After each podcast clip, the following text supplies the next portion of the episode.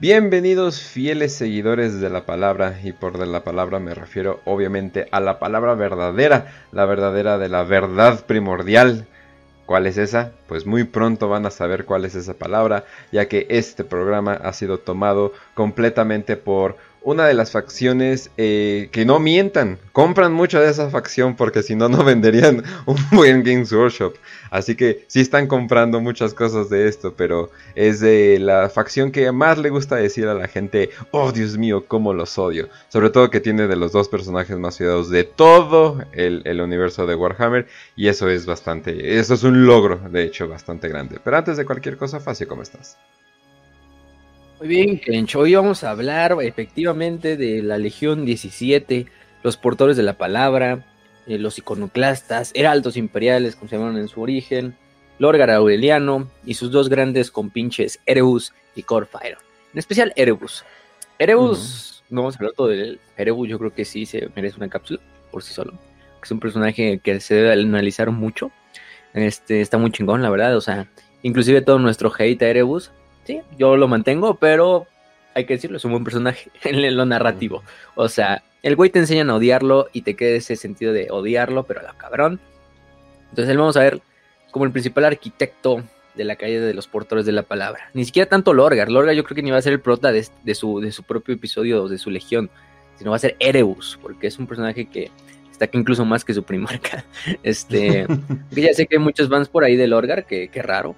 Este, eh, puro enfermo mental, pero mm, sí, los, sí los he visto ahí por los comentarios, un saludo, claro que sí. Y pues nada, este otro lunes, lunes, este, bueno, no, lo van a estar escuchando ustedes los martes, pero ya saben que esto es pregrabado, por si la gente ahí en el chat en vivo está preguntando cosas, esto está pregrabado, gente, ¿eh? no, no crean que...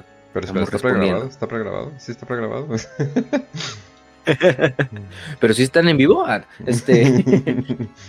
Este, bueno, no. Entonces el chiste es que si el, episodio de hoy trata de eso, vamos a hablar de su legión, estado actual, tradiciones, organización, etcétera, etcétera. Ya se la saben. Ya hemos hecho de muchas legiones de Astartes y esta no va a ser la excepción. Ah, sí, también. Yo creo que el libro que mejor representa a Lorgar. Eh, ¡Ay, qué sorpresa! Va a recomendar un disco, un libro de Aaron Dembski Bowden. ¡Qué raro! ¡Qué sorpresa! Eh, lean Betrayer, banda. Definitivamente vale la pena. Me eché el audiolibro en el, el fin de semana y no manches. ¡Uf! ¡Uf! Qué buen, qué buen, audio, qué buen audiolibro. Eh, me refiero a audiolibro en específico porque vaya que, lo hacen bien. Más que nada porque estaba buscando cosas y yo dije, ah, no mames, ese monólogo que le hicieron una animación, ahí, ahí se los pongo. Eh, yo dije, no manches, ¿de dónde viene? Y dije, de Troy, no manches, me lo tengo que echar. Eh, muy bueno, eh, muy bueno el, audio, el audiolibro. pensé que estaba actuado, pero no, pero aún así bastante bien. Pero me gusta la, me, me gusta la idea de que Lorgar ve el sufrimiento que le causa al universo como el estigmata del mundo. Es como que, ay, güey, no mames. Eso sí está como que. Eso sí despierta como que estos aires literales góticos, no góticos 80, sino literales góticos. Eh, ahora sí que saquen un diccionario. Pero bueno, Raz, ¿cómo estás? ¿Qué onda, Kench? ¿Qué onda, Facio? Hola, la queridísima y hermosa audiencia. Hoy venimos con toda la actitud, actitud religiosa, actitud sacra, actitud verdad absoluta y total, sin ningún tipo de problema. Y hoy venimos con un con toda la actitud para chingarse Ultramarines, que es el principal objetivo de los portadores de la palabra en todo el setting de 40k no es eh, ya ni siquiera rezar a los dioses del caos, realmente es solamente chingar Ultramarines. Así que hasta para eso son buenos villanos. Eh, y pues finalmente también hay que mencionarlo.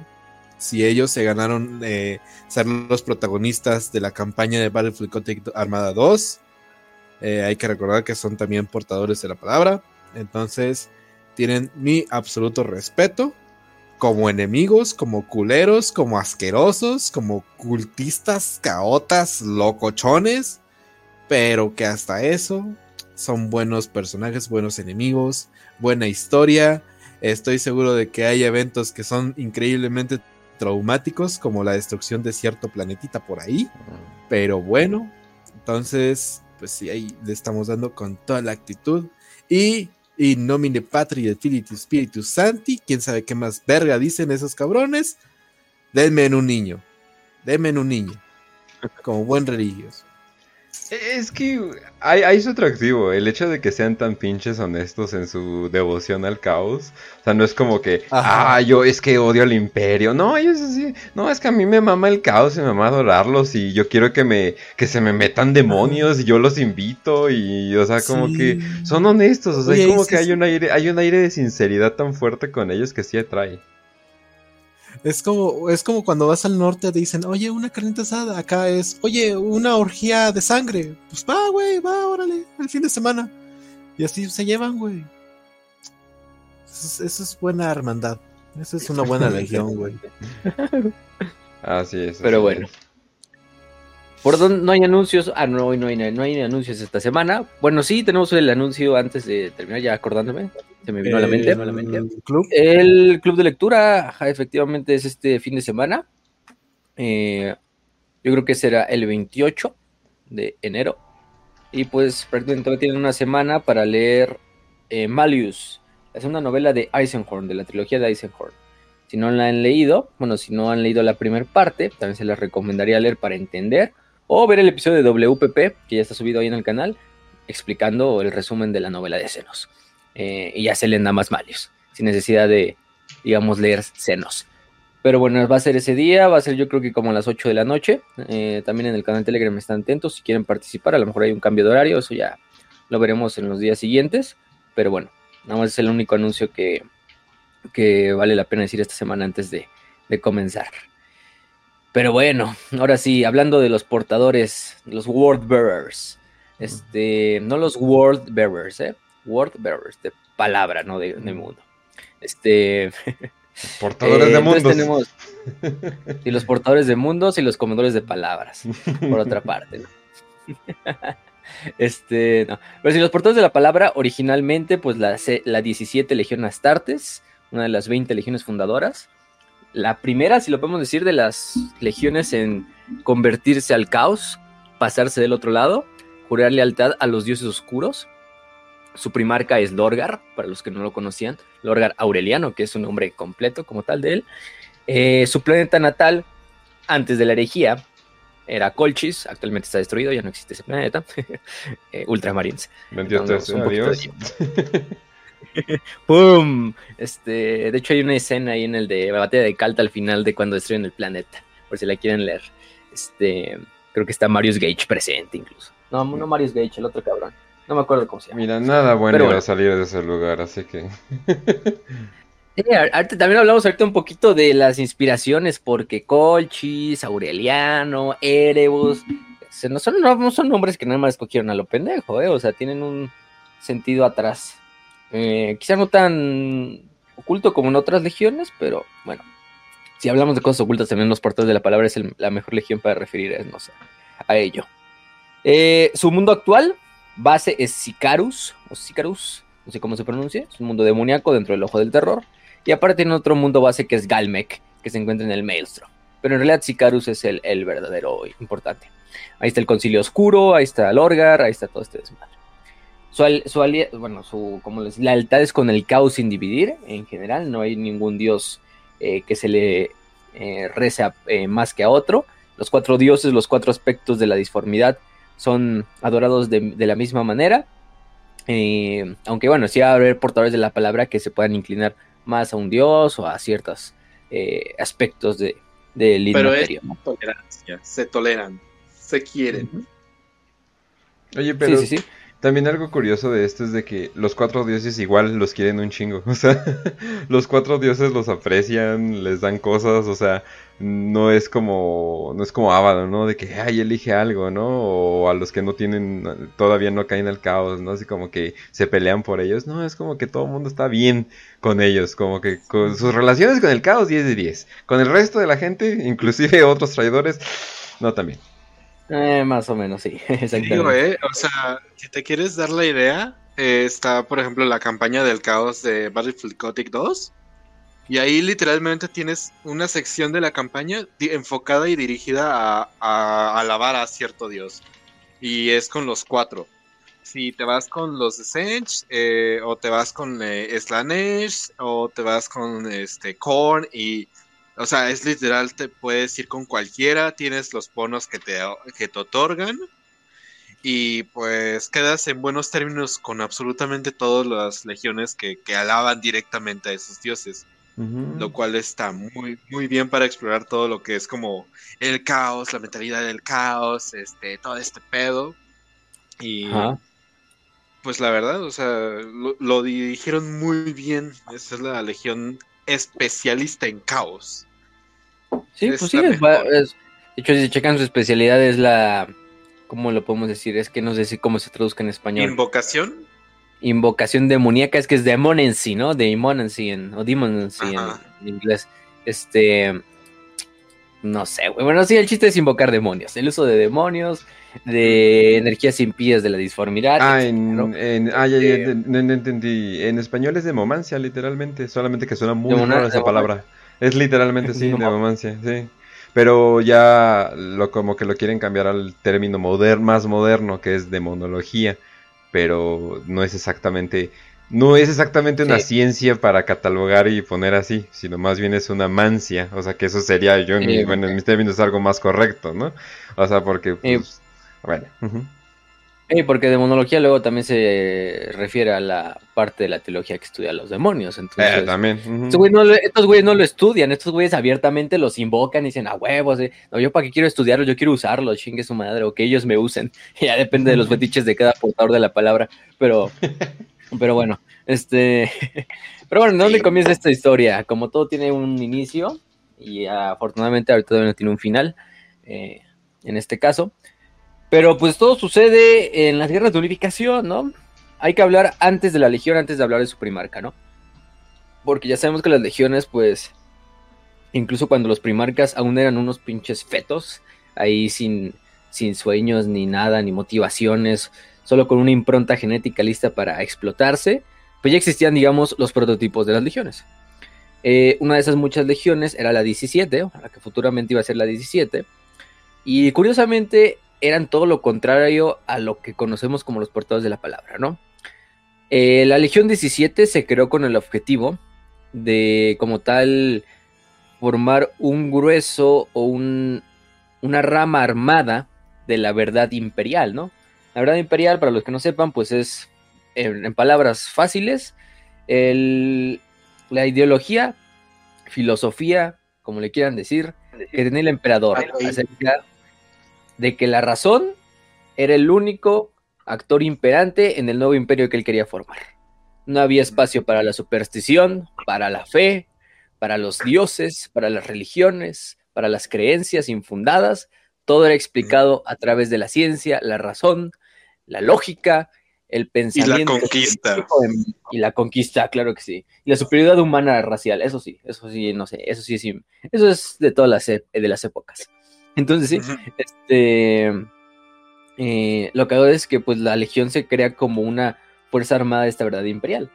De hecho, el primer nombre de esta legión no van a ser portadores de la palabra, sino van a ser los heraldos imperiales. Este, los heraldos imperiales. Entonces, pues son los heraldos de la verdad imperial.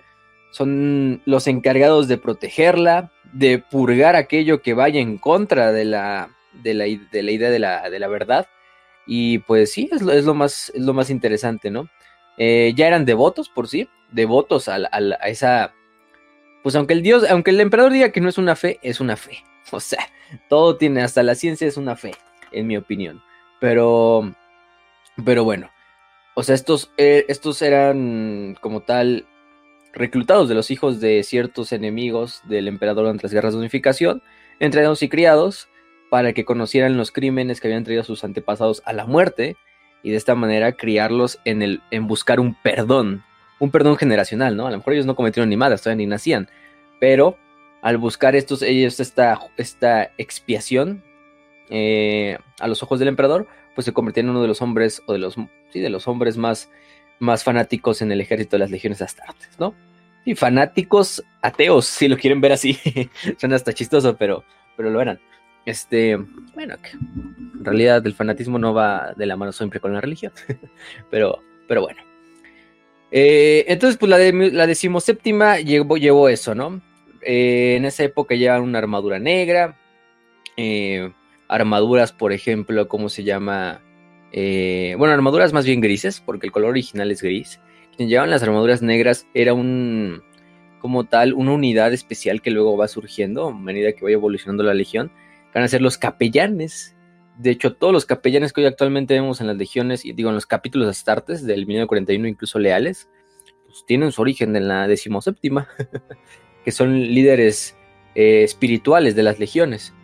Eh, actualmente religiosos, si lo queremos ver así, pero espirituales más que nada, ¿no? O sea, es ese Astartes que se encarga de velar por el bienestar mental y espiritual de sus hermanos e inspirarlos en la batalla. Entonces, pues ellos fueron los que formaron esta, esta primera instancia de los, de los capellanes, que iban vestidos de armadura negra, con este, yelmos en forma de cráneo, con masas, con forma de águila o de alas de águila, entre otras cosas. Ahí también heredan otro nombre, que es un poco un nombre más informal, no tanto como un nombre este, oficial, que eran los iconoclastas. ¿Por qué se les llaman los iconoclastas? Bueno, los iconoclastas, para los que no sepan qué es un iconoclasta, este, y el, el iconoclasta es aquel que rechazaba el culto a las imágenes sagradas y por lo tanto las destruía. De hecho, fue un, fue como tal una herejía dentro del, del cristianismo, de que fue muy famosa ahí en el este, en el Imperio Bizantino, de que había una facción que eran los iconodulos, que eran los que querían que hubiera imágenes de Jesús, de la Virgen, etcétera, de los santos, y los iconoclastas que decían que no, que se les debía rezar sin utilizar símbolos porque era algo, pues, este, profano, ¿no? Los musulmanes, por ejemplo, son iconoclastas, ¿no? O sea, los musulmanes no pueden representar a Alá en una figura, siempre es las letras, ¿no? Que dicen el nombre de Alá. Para, para que se den una idea, es eso. Entonces, los iconoclastas no es porque sean religiosos, sino porque eran encargados de destruir cualquier cosa que significara un monumento en contra de la verdad imperial. Ya fueran individuos, trabajos de literatura, monumentos, templos, edificios, etcétera, etcétera, e incluso poblaciones que se encargaran o que representaran algo que iba en contra de la verdad imperial. Entonces, al destruirlo, ellos se convertían en. Un momento. A ver, entonces me estás diciendo que en caso de que exista un pueblo elegido por una religión. ¡Oh, no! Oh, Dios ah. mío. ¿Pero qué? Entonces me estás diciendo que en caso de haber existido un pinche una, una religión que alabara directamente a un pueblo como pueblo elegido de esta religión, no estoy diciendo nada, pero... A ver, a ver, a ver, espera. Yahweh sí existe, el problema es de que... Ay, bueno, hay debate, pero se supone que Dios no existe. o sea, para los judíos Dios no existe. O sea, para los judíos Dios es nada. O sea, pero esa nada tiene sustancia. es, es, muy bizarro porque se, supone que ese es, el, su, su mayor cielo para ellos. O sea, el absoluto nada. Por eso no ves muchas imágenes de Yahweh por ahí. Sí hay imágenes, pero son ya, ya muy viejas porque ya nadie hace imágenes de Yahweh ni nada por el estilo. Así que no, bueno, sí, serían iconoclastas completamente. De hecho, el catolicismo, es, el catolicismo es lo único de las, de las tres religiones abrámicas que, que se va así de, ah, vamos a poner un chingo de iconos a la verga. es de los pocos, ¿eh? los, eh, ortodoxos. O sea, y, y, los cristianos estuvieron un paso de que no fuera así, o sea. Si, hubieran ganado los iconoclastas esa guerra como civil en, Bizancio, eh, pues el cristianismo actualmente sería así igual de que nada más puedes escribir Dios o Jesús o María y ya, pero en letras, ¿no? O sea, sin utilizar una imagen. Em, pero sí, es lo cagado. Eh, y sí, nos estamos desviando del tema, pero nos vale verga, ya lo dijimos, este, nos gusta y además le damos contexto a los episodios. Claro hablando, de, hablando de religión en un programa de portadores, no, eso salió del tema demasiado. no, sí. Pero para los que no les guste, ya ves que hay unos cuantos ahí que dicen mamadas, pero pues ya saben, si no les gusta el programa, cámbienle de canal. Pues Huevo, no lo vamos a seguir haciéndolo porque así nos gusta y es nuestro programa. Pero bueno, un saludo a todos los demás que sí les gusta. Entonces, pues también son estas cápsulas culturales porque hay que entender el trasfondo, ¿no? ¿Qué tal si nada, ah, si nada te digo que sí, los pinches portadores son esto y esto y esto? El chiste es pensar, el chiste es racionalizarlo y qué pedo, ¿no? Aunque sea un juego de pinches miniaturas de plástico, hay que darle también un objetivo, ¿no? Entonces es lo que tratamos de hacer en cada episodio de Warhammer, ¿no? Nada más, no nada más que aprendan de unos muñecos de plástico. Ade- Eh, además, pero bueno, el hay mucho- es que- además hay mucha, mucha, mucha, eh, ¿cómo se puede decir? Bueno, eh, bueno, aparte, a- aparte de los portadores, o sea, eso de que no, es que cero iconos es como que, bro, o sea, por favor, literalmente vienen acá en una iglesia gótica y así, no, no, no, pero símbolos, no, ah, no mames, no. Eh, Ah, eh, Pero verga. sí, pues ese, no, ese nombre de iconoclasta es el uno de los nombres of- inofi- no oficiales que tenían durante esta primera parte de la, las guerras de unificación. Ya luego se va a cambiar. Pero, pero bueno. Ahí dejamos en pausa la historia de los portadores, ¿no? Eh, o de los heraldos, de los heraldos imperiales, que son los heraldos. Pues digamos, en esta parte, pues ellos van a ir a la Gran Cruzada con el emperador, como las demás legiones astartes. Pero ahí es cuando entra su primarca, su padre progenitor, Lorgar Aureliano, o el Urisen, que en colchiciano, que es el idioma de su planeta natal, significa el más sabio entre los sabios, ¿no? Entonces, él es el primarca como si tal era esta tan sabio, ¿por qué lo manipulaban tanto, eh? Porque había en realidad alguien más sabio que él y era Erebus. Todos lo saben. Bueno, quizá no más sabio, pero más pinche loco. Entonces sí. El más Eh, esquizo. No, hasta ahorita vamos a hablar de un, un poquito de Erebus, pero bueno. Eh, él es el primarca, como sus hermanos primarcas, cuando era un infante fue aventado hacia la galaxia en una cápsula y pues cayó en un planeta desértico conocido como Colchis. Este planeta de Colchis que estaba de hecho cercano a... No está tan lejos de Terra, está en el segmento Pacificus. Eh, de hecho, Lorgar, no te voy a decir que es de los primeros en ser encontrado, pero sí no se tarda tampoco tanto el emperador para encontrarlo. Eh, Colchis era un planeta que sí, durante la era oscura de la tecnología había sido colonizado por la raza humana.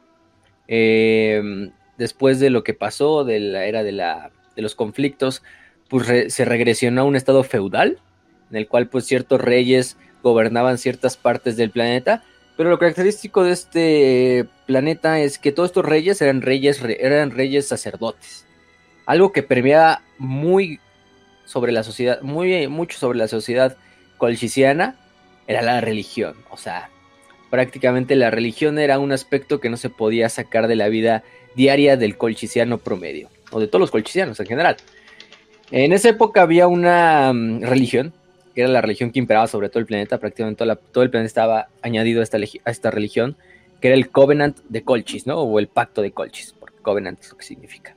Entonces, este Pacto de Colchis creía en una religión eh, preimperial, esta religión preimperial que es la famosa vieja fe, porque algunos ya han escuchado ese lugar de la vieja fe, pero ¿qué es la vieja fe, no? O sea, ¿qué es la vieja fe?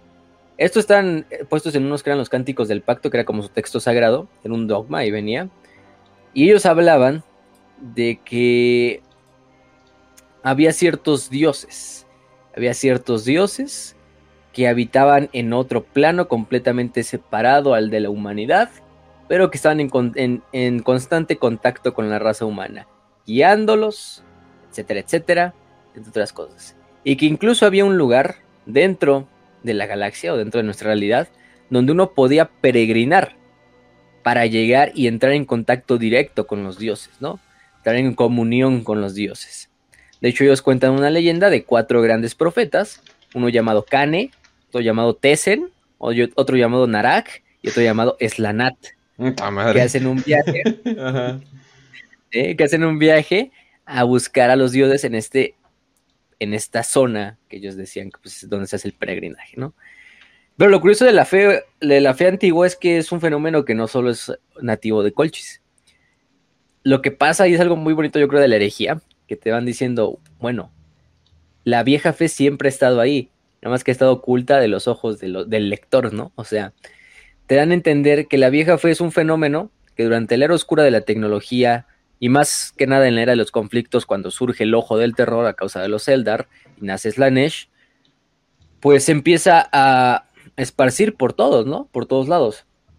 Es decir, es un mito, es un mito, es un mito como se dice primordial, ¿no? Es un mito que trasciende los planetas, las, las, las razas, etcétera, y, y permea en toda la galaxia donde hay humanos. Entonces, la fe, la vieja fe, existe en Cadia, existe en Colchis, existía en Terra, existía en, ¿cómo se llama este otro planeta? En Davin, eh, en Barbarus, en Sicar, en, no, en Sicarus no, porque se no cuenta. Este, entre, entre muchos otros planetas, ¿no? Se pueden dar a imaginar. Entonces, todos estos planetas, también por ejemplo este planeta que visitan en las novelas de Los Ángeles Oscuros, en la primera, que no me acuerdo el nombre, este, también tenían la vieja fe. Entonces, la vieja fe es la idea, básicamente vamos a decirlo como es, de los cuatro dioses del caos, ¿no? Del culto a los dioses oscuros del caos.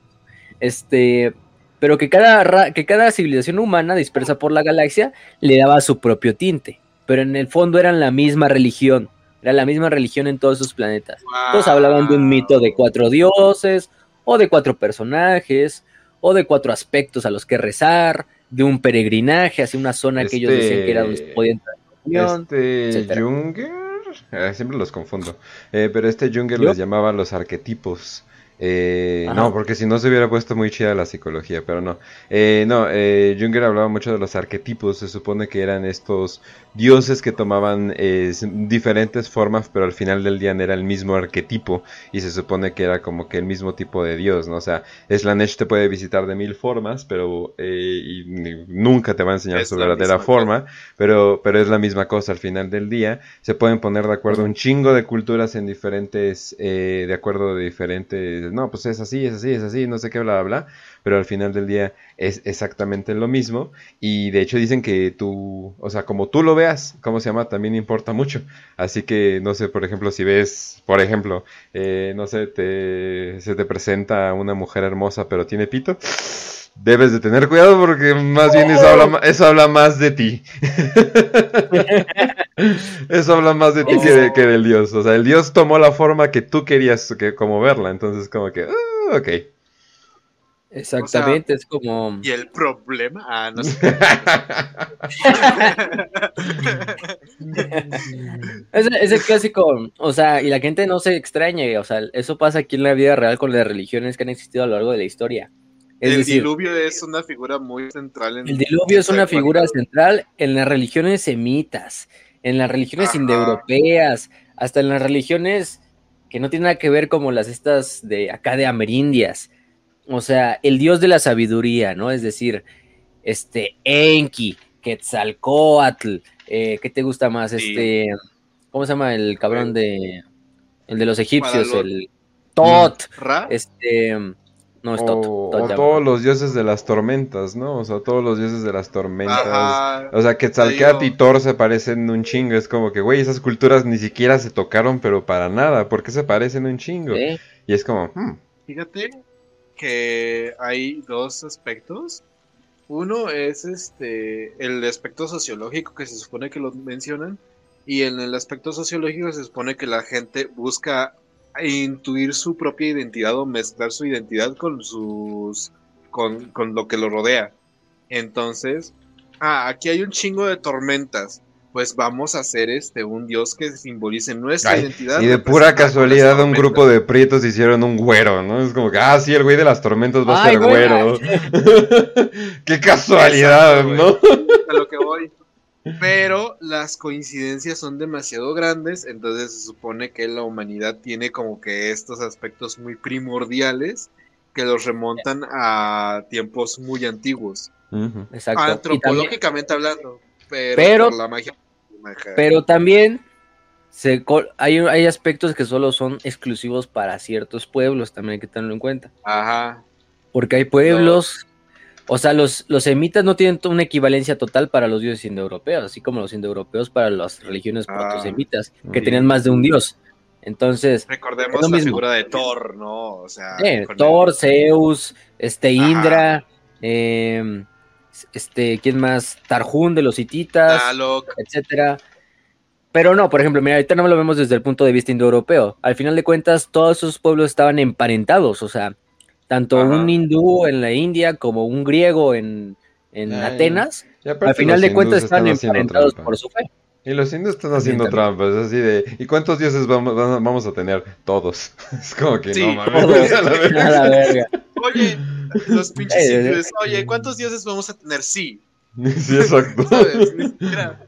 Exactamente. o el dios protoindoeuropeo, que es el dios primordial, que es el Jewish Paite, no sé cómo se pronuncia esa madre, Ah, pero en Ah, protoindoeuropeo, que de ahí viene literalmente todas las palabras Dios, Zeus, o sea, todas esas palabras Sí. tienen su origen en el protoindoeuropeo. Pero es algo curioso. La religión se llama en la sangre también.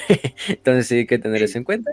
En su cara, pinches reditores asquerosos, ateístas, bien locos y ñangos. No, no, La estamos- religión es necesaria para el hombre. pero sí, te digo, es el mito, o sea, es el mito fundacional de muchos pueblos. Sus, mito- sus, Sí. mito- sus mitos se repiten, ya sea el diluvio, ya sea la creación del mundo, a lo mejor matando una bestia primordial, etcétera, etcétera. Ah. Entonces lo pasa lo mismo, es el mismo ejemplo que damos con lo de la fe antigua en Warhammer. O sea, la fe antigua es un concepto que es trascendente para la raza humana, incluso yo creo que miles de años antes que sea la Gran Cruzada y que cualquiera de esas madres, porque si te hablan incluso de que en Terra Ajá. había cultos al caos, quizá no abiertamente al caos porque ellos no sabían que era el caos ni nada de eso, pero que tienen esos aspectos de los cuatro dioses. Entonces la, la vieja fe se repite en todos estos mundos, pero Colchis quizás es el mundo donde más, más, más, más se lleva a cabo, ¿no? El, el culto a estos, a estos dioses del más allá. Este, ¿Cómo este se llamaba ese pueblo? ¿Cómo se llamaba ese pueblo de Michoacán que era 100% religioso? Nueva Jerusalén o algo así se llamaba, ¿no? Em, Ha ¿Cuál? habido muchas nuevas Jerusalén. O sea, pero es que hay un pueblo en ¿Lo de Michoacán Waco? que yo me acuerdo. Ah, ya, ya. ¿Eh? Ya, ya, no, pe- ¿Qué- pensé, qué? Que, pensé que era lo de Waco, eh, que es- por algo así se llamaba. No, lo de Michoacán. Ah, sí, cierto. ¿Cómo Sí. se llamaba? Entonces, o sea, si crees que en algún lugar de México son religiosos, ahí la matan, güey. Mm. Ahí literalmente todos los domingos van a la misa y van a la misa de manera casi feudal, güey, medieval, todo ese rollo.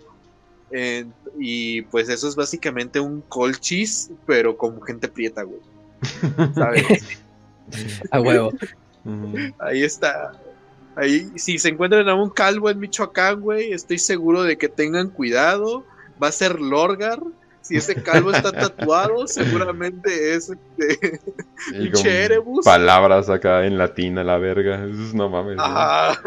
No, eso me daría más, eso me daría más miedo que los güeyes que se están pintarrajeando la cara así con pendejada y media dibujé. Parecen literales garabatos. Bueno, son literales garabatos, pero en tatuaje. Me daría más miedo un cabrón que trajera palabras en latín tatuadas como a la verga. No mames. Tipo, tipo del Opus Dei, así bien loco, güey. sí, no manches. Exactamente. Pero bueno, Y hablando de Opus Dei, de hecho, ellos le decían a su cielo el empireo, ¿no? O sea, bueno, al final de cuentas, oh, este, en Colchis. Entonces, pues de ahí tenían la idea. Entonces, sí, abiertamente es un culto al caos. Ellos quizá, o sea, ellos no lo, ellos no lo rezaban con ese aspecto de, ah, sí, demonios, que no, porque no sabían ni qué putas madres era el caos. Este, es como lo que te dice, ¿no? O sea, ¿qué, diferencia a veces hay entre Dios y el diablo, ¿no? Son el mismo a veces ser, ¿no? O sea, puede ser que sean Ah, el mismo ser y a la chingada. ¿no? O entre un ángel y un demonio. En esencia son, la misma, son el mismo ser. Sí. Pero bueno, cada quien le va a poner las etiquetas que él quiera. Entonces, pues siguiendo ese aspecto, pues Lorgar cae en este planeta altamente religioso. Lorgar Aureli- Aureliano. El cae es encontrado por una tribu nómada conocida como los, estos, los, los declinados, eh, que eran liderados por eh, su cacique, que era un güey llamado Fan Morgal. Entonces Fan Morgal encuentra la pinche cápsula, dentro de la cápsula dice, no, verga, ¿qué es eso, no? Este, y encuentra un bebé. Encuentra este bebé, y este bebé lo decide nombrar Lorgar, que significaba el que llama a la tormenta, en el idioma colchiciano, ¿no? Este, The Rain Caller. Entonces, 17 días después, Lorgar ya crece como, o sea, ya es un niño de, pues ponle tú, como un niño de 5 años, para que vean, solo 17 días se, se tardó en crecer ese bebé a, a ser un infante. Y luego dije, no mames, pues este niño está bendito por los poderes, ¿no? Por, este, por nuestros dioses. Entonces, pues este niño viene aquí, a, aquí viene a cambiar algo, ¿no? Entonces, por ahí, eh, como tal, en eso es encontrado por Corfairon. Corfairon era un sacerdote, eh, o es un, bueno, era en esa época, era un sacerdote exiliado de- del pacto, de la religión. Había tenido algunos problemas doctrinales, de pendejada, y se peleó y lo desterraron, ¿no? Bueno, lo, lo exiliaron del, del, del concilio, ¿no? Del, más bien del, del sacerdocio. Entonces, de hecho, lo expulsan incluso de la capital de Baradesh, que era la capital de Colchis. Y pues empieza a juntar un grupo de, de pendejitos, este, de seguidores, a dar sermones ahí en los desiertos de Colchis, yendo de un lugar a otro. Y pues de repente se encuentra esta tribu que había eh, encontrado al Orgar, y pues se encuentra al Orgar entre ellos, ¿no? dice, pues este niño está bendito, este niño, este niño tiene algo. Entonces, lo que hace Corfairon es matar a, todo, a Fan Morgal, al que había encontrado al Orgar, y también matar a toda la tribu para intentar encubrir la identidad del niño, para que el niño nunca supiera quién era o de dónde vino. Entonces ya se lo lleva. Em, vaya que los primeros años de vida del Orgar fueron bastante feos, porque Corfairon no era un güey que fuera ni carismático, ni buena onda, y, y también estaba un poco loco entonces el cabrón. De hecho, mucho del entrenamiento de, del Orgar en su juventud se basó en abusos físicos, en torturas, No en, en, no sé, No comer una semana para que aprendiera no a meditar con los dioses. No, ya sabes, Corfairon era No un culero, con todas las palabras. Güey, Corfaron era un padrastro de novela, de telenovela. No, Pero es que se ve un buen Es- pedo. Ves a Corfire y dices, ese güey es bien buen pedo, pero no. No, te digo, güey, es un padrastro de telenovela. No, ya dijeran, ¿con quién te echas, con quién te vas y te echas unas chelas? ¿Con Corfairon o con Erebus? Cojo mil veces a Erebus, güey. O sea, sé que a lo mejor termine sacándome los ojos el cabrón, pero pues mientras pasa eso va a haber una buena plática. Entonces, Ah, con Corfairon con es así güey, es no, pinche amargado, hijo de la chingada.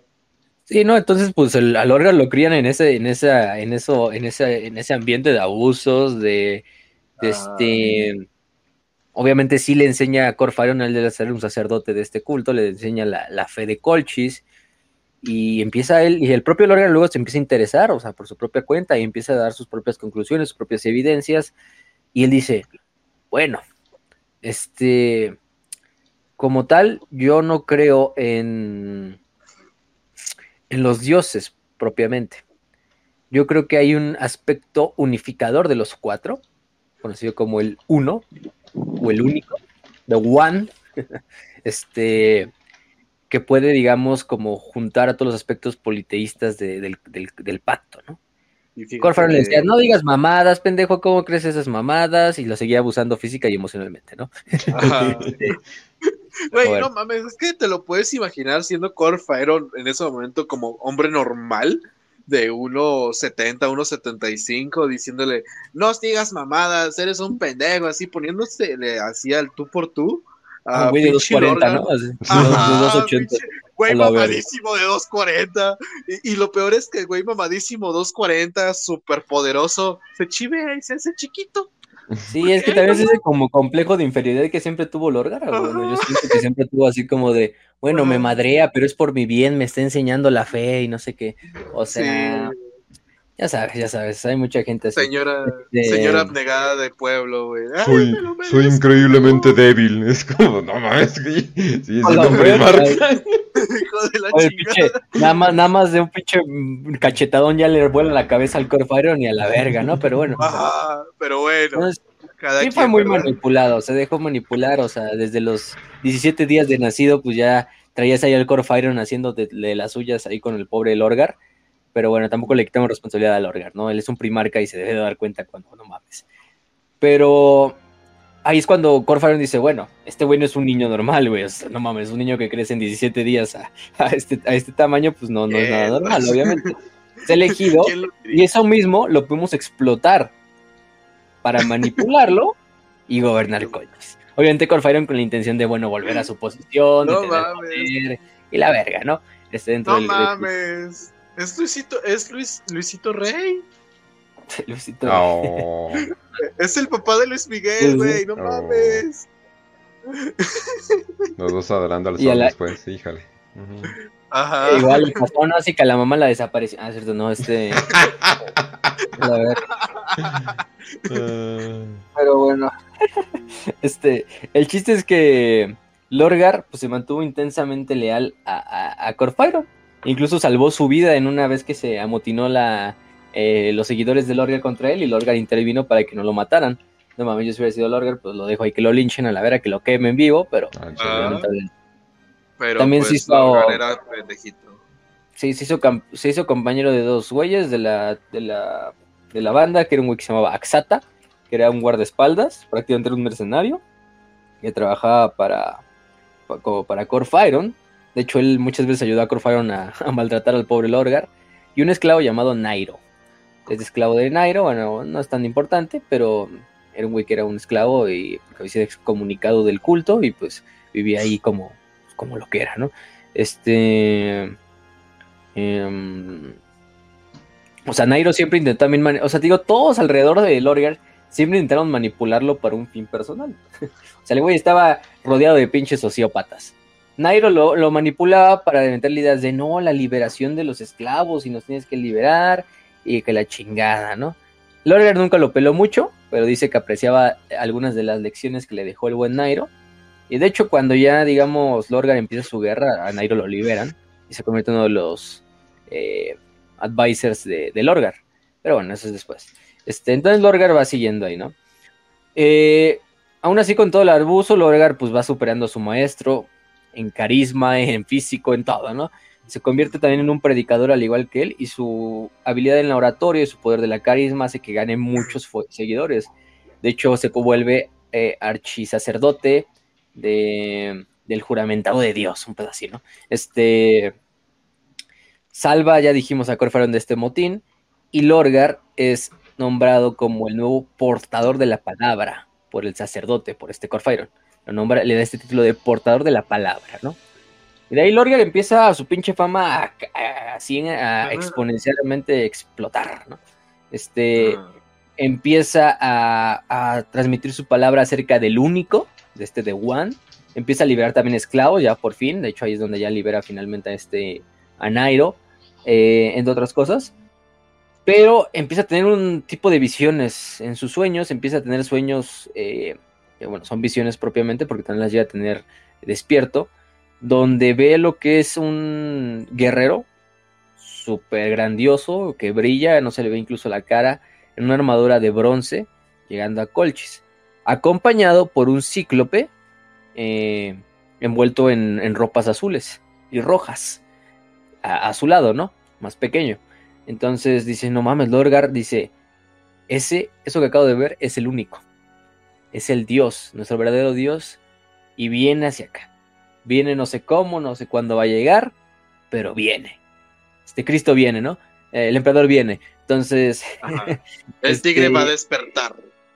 empieza pues a decir la palabra, empieza todo, ahí es cuando explota su pinche, su, su, su proselitismo y empieza a decir, no, que ya viene el, el- el único, que dejen a los antiguos dioses, el único viene a unificarlo todo y a traer la salvación a la gente de Colchis y todo el desmadre. Entonces obviamente el Covenant o el pacto, el- la religión que ya estaba establecida, pues dicen, no mames, ese güey está convirtiendo a nuestros creyentes, o sea, ¿qué es esa pinche herejía de que el único y no sé qué?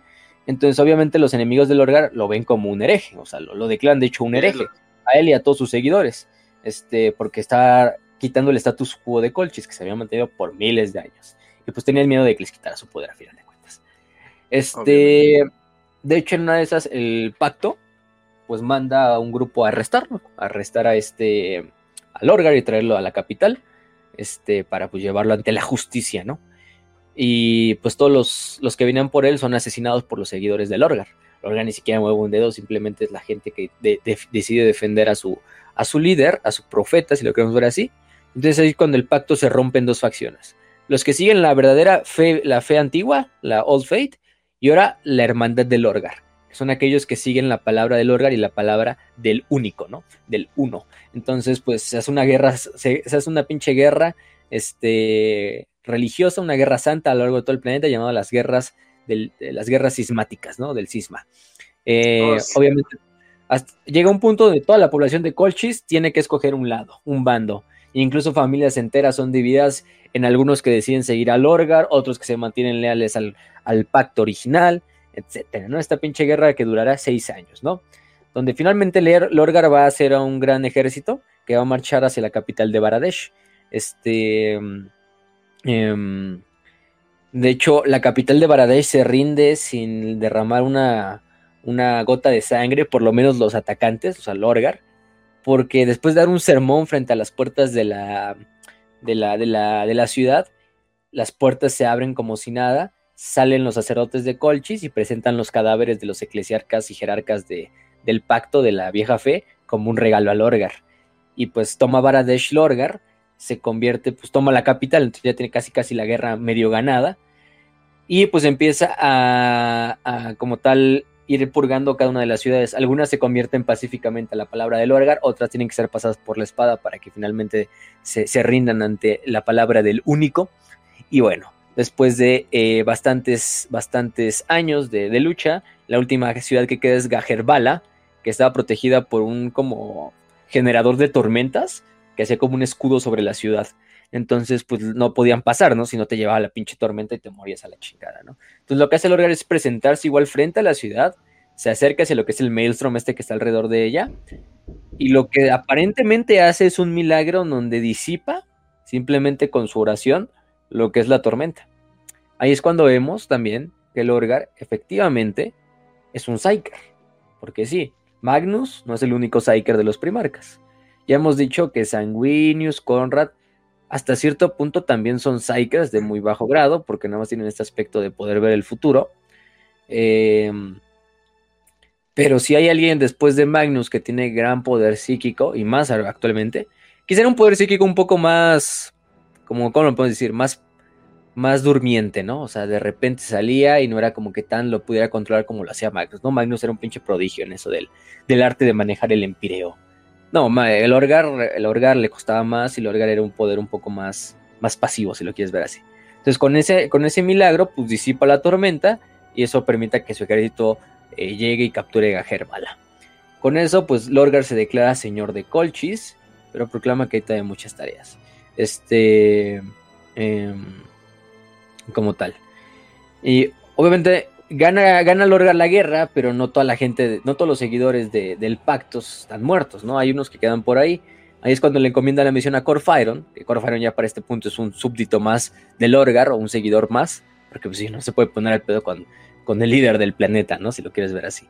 Este, que haga una de las famosas purgas. De hecho, van a haber tres purgas, tres grandes purgas dentro de la legión, bueno, dentro de la, sí, de los portadores de la palabra, pero la primera va a ser cuando la hermandad, que es este grupo fanático de guerreros monje o de monjes guerreros escogidos personalmente por Lorgar y comandados por Corfyron, van a ir a purgar y a asesinar a cada uno de los que todavía mantengan alguna lealtad hacia la vieja fe. Entonces, bueno, aquí es cuando va finalmente a llegar el emperador. Un año incluso después de que Lorgar gane la guerra, va a llegar una nave cargando al emperador y a Magnus el Rojo, este, con dos grupos tácticos de mil hijos que descienden y, y permanecen cerca del templo. Lorgar reconoce inmediatamente a aquellos hombres como los hombres de su visión. Dice, no mames, este güey es el único. Viene acompañado de mi padre, bueno, viene acompañado de mi hermano, por lo tanto él es mi padre, ¿no? O sea, el güey ya sabe que él es su padre. Instintivamente el, propio Lorgar dice, no, pues este es mi padre, es mi creador. Y pues se reorganiza todo el culto ahora a rezarle al emperador como el dios que es como el Dios que ellos piensan, ¿no? Que es el único. Y pues la gente se une bajo esta visión y todos millones de celebraciones y mamadas así de desfiles para, eh, para pues imagínate, bajó tu Dios a la tierra, ¿no? Entonces estás recibiéndola. Duran por meses las chingaderas. Obviamente el emperador pues no aprueba esto. Es como que al principio el emperador le dice, bueno, está bien, o sea, lo voy a dejar porque apenas vengo de conocerte. Pero trata de no hacerlo, Lorgar, ¿no? No soy un Dios. A Lorga le vale verga, le está bien metido en su autismo de que es, es Dios, mi papá es Dios, y, pues sigue con su esta, ¿no? Pero dice, ahora vas a tomar el mando de tus hijos, de tus verdaderos hijos, que es la Legión 17, que en este punto eran los heraldos imperiales y son renombrados los portadores de la palabra en honor al título que le habían dado a Lorgar, ¿no? Que también tenían, pues ya dijimos, el título ya se le había también dado el título de El Urisen como tal. Eh, que era el más sabio entre los sabios. Y aquí ustedes dirán, pero ¿qué pedo? Aquí falta alguien, ¿no? Falta alguien en la historia, falta un güey que empieza a su, su, su, nombre eh, con traición, con herejía, con pinche demonio, pero es, es Erebus, ¿no? Efectivamente falta Erebus. Hay que hablar un poquito de Erebus, porque Erebus hasta el momento no salió en la historia. El niño que se convertiría en Erebus, porque Erebus no es un nombre real, no es un nombre eh, con el que nació, de hecho, o sea, Erebus Erebus no, no tiene nada que ver. De hecho, es muy curioso porque Erebus, en la mitología griega, era un dios de estos dioses primordiales y él era la personificación de lo que era la oscuridad. este, era hijo de Caos y de su hermana Nix, creo que era la noche. Este, no me acuerdo, creo que sí era de... Pero el chiste es que era hijo de Caos. Entonces ahí está. Ahí está una de las verdaderas inspiraciones, ¿no? Porque creen que le puso Erebo, ¿no? Este, según también creo que era esta zona entre el mundo y el Tártaro, que era esta zona como de noche eterna, de oscuridad eterna. Pero es lo curioso, ¿no? Es hijo de Caos, del, de este también ser primordial de la mitología griega. Entonces por eso, pues, de hecho hay bastantes libros, ¿no? Y por eso ahí le dicen el hijo del caos, ¿no? Child of Chaos. Hay una historia corta que se llama Hijo del Caos, que habla prácticamente de, de muchas de estas cosas de, de, de Erebus, de la herejía de Horus. Entonces él es el verdadero hijo del caos, ¿eh? cuando les pregunten. ¿Es el verdadero hijo del caos? Erebus. Este, vaya que sí. Él es al final de cuentas, él es el arquitecto, el único arquitecto. También Corfairon, pero Corfairon, meh. Erebus en realidad sí es el que mueve todo, los hilos, ¿no? Es el arquitecto de la herejía de Horus, es el arquitecto gran parte de que el universo de 40K esté como está. Entonces, pues, lo podremos odiar, lo podemos, nos podrá cagar, quisiéramos verlo muerto ya, pero no podemos quitar que es un personaje que vino a hacer lo que está destinado a hacer y vaya que lo hizo muy bien. este, Entonces, él nace por unos padres comunes ahí en Colchis. Este, el güey ya desde pequeño se ven sus rasgos sociopáticos, psicopáticos también, así de sociópata, así de que manipulaba, torturaba animales, este, mm, por ejemplo, decía de una de estas madres que agarraba pinches escorpiones del desierto y se ponía a jugar con ellos, así como a, este, a, provocarlos para que le picaran y la mamada, ¿no? Este, o sea, un güey pinche ya loco desde el nacimiento, ¿no? Es un punto, un güey que venía aquí a hacer un desmadre. Este, él ya sabía lo que venía. De hecho, una de sus veces, uno de los papás le dicen, no, pues eres un, eres un malcriado, no, no logras nada. Este, ve por ejemplo al otro niño de la otra familia de enfrente, al vecino, que era un niño que se llamaba Erebus. Ese niño es bastante religioso, estudioso, es todo un ejemplo de lo que deberías de ser tú, chamaco pendejo, ¿no? Este, y bueno, el chiste es que Erebus se tomó muy literal el, el, aviso de, pues se como Erebus. Entonces lo que hizo este, vamos a ponerle este niño, que también no le ponemos Erebus porque ahí está el otro Erebus, es que va y estrangula con un garrote al verdadero Erebus, al otro niño, y de hecho se replica los tatuajes faciales que tenía el otro Erebus, y toma la, eh, toma la identidad de Erebus y se va de su villa, porque obviamente saben que lo van a buscar, ¿no? Por el asesinato del otro pinche chamaco. Entonces se va, güey, se va de su villa y se empieza y se convierte en un aspirante eh, a sacerdote del, pacto de Colchis en la ciudad de Baredesh. Este. Vaya que el güey empieza a reencontrar bastantes textos antiguos eh, en sus estudios teológicos y llega al punto donde incluso proféticamente, en una de estas partes donde, donde está leyendo uno de estos textos religiosos, voltea a ver un espejo y justo cuando voltea a ver el espejo, el espejo se rompe en cuatro partes iguales, perfectamente cuatro partes iguales. Este, eh, así de la nada, ¿no?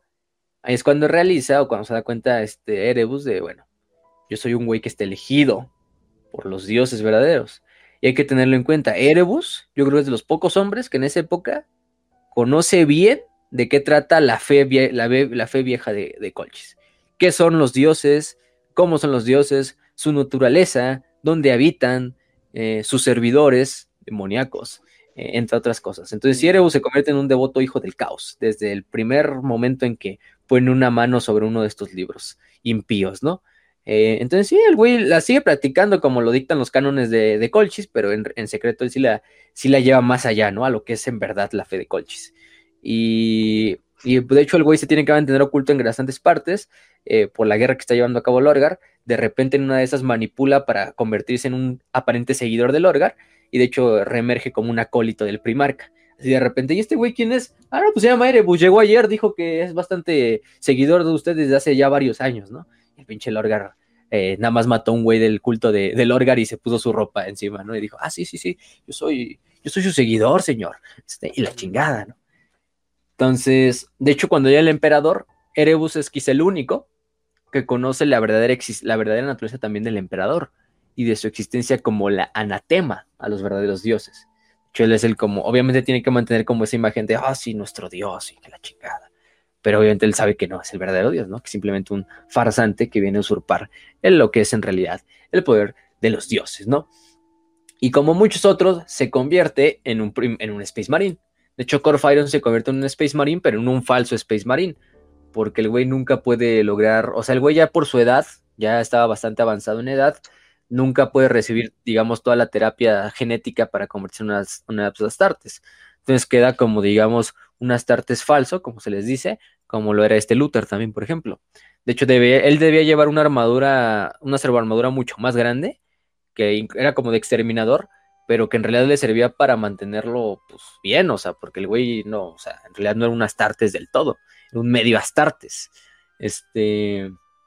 Em, de hecho, estaba muy enfermo, parecía un pinche, o sea, ya se envejeció incluso más con el, con el tratamiento de Space Marine y la chingada, ¿no? O sea, la verdad es que el Core Iron quedó como en la mierda. Este, pero bueno. Em, como tal. Eh, eh, eh, no lo sabemos todo de todos si es que Erebus es el que le termina enseñando a Corfiron el verdadero aspecto del dios del caos o Corfiron también lo descubre por su propia cuenta. Pero lo que sabemos es que ya bien avanzada para inicios de la Gran Cruzada, Corfiron también conocía lo que eran los dioses, ¿no? Y el emperador no era su dios. Entonces él ya junto a Erebus decían, bueno, vamos a tratar de mantener esta idea en secreto, ¿no? Entre tú y yo. Erebus en especial, que ya vimos desde pequeño, tiene una naturaleza súper manipuladora, súper sociopática, súper, o sea, nada empática. Te digo, tiene todos los rasgos de un sociópata, así hecho y derecho, o sea, el cabrón, o sea, y de un psicópata a final de cuentas, eh, pero así altamente funcional, porque este güey sí es altamente funcional. Esos pinches sociópatas que cambian la historia y vaya que la cambió el cabrón. Este.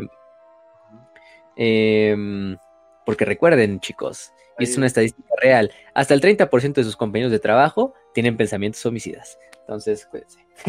y más los pues que son muy carismáticos y narcisistas y en este sentido muy adoradores. más cuando ya vas a cerrar el restaurante y 15 minutos antes llega un güey, es como sí, sí. cuídense, cuídense de los Ereus. Cuídense en realidad de la gente que parezca Ereus, que te cumple, cumple este perfil. Entonces, pues, o sea, la única manera de identificarlos es con una tarjeta de color blanco, güey. Si tienen una tarjeta de presentación blanca, quiere decir que son psicópatas, obviamente, güey. si alguien entiende esa pinche referencia, les doy un besote neta. ¿Con qué tipo de fuente? oh, Dios mío. Genial, ahora quiero ver la tarjeta de Core Fire, güey. Hasta está laminada. oh, la verga. hay unos memes ahí con el Patrick. Con el Patrick Whitman ahí del, del Erebus. Pero bueno. El chiste es que, pues entre Corfiron y entre Erebus empiezan a susurrar palabras aduladoras a los oídos del Orgar. Eso les permite ascender muchos lugares. Bueno, a Corfiron ya de por sí era un güey que dentro de lo que cabe en la idea de, del Orgar era un güey que apreciaba, inclusive todo lo que le había hecho. De hecho, Corfiron se convierte en el primer capitán comandando la legión, la primera compañía de la legión, que yo creo que es el primer capitán más mierda de todos los primeros capitanes que hemos conocido. O sea, tienes leyendas como Sevatar, Sigismund, Raldoron, este, Typhus, etcétera, etcétera, y de repente Core of Iron, no mames. este, pero bueno, el chiste es que ahí estaba el Core of Iron valiendo, valiendo pito.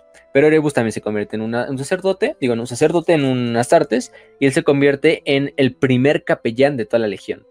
Es decir, prácticamente el líder religioso de toda la doctrina de lo que era la legión.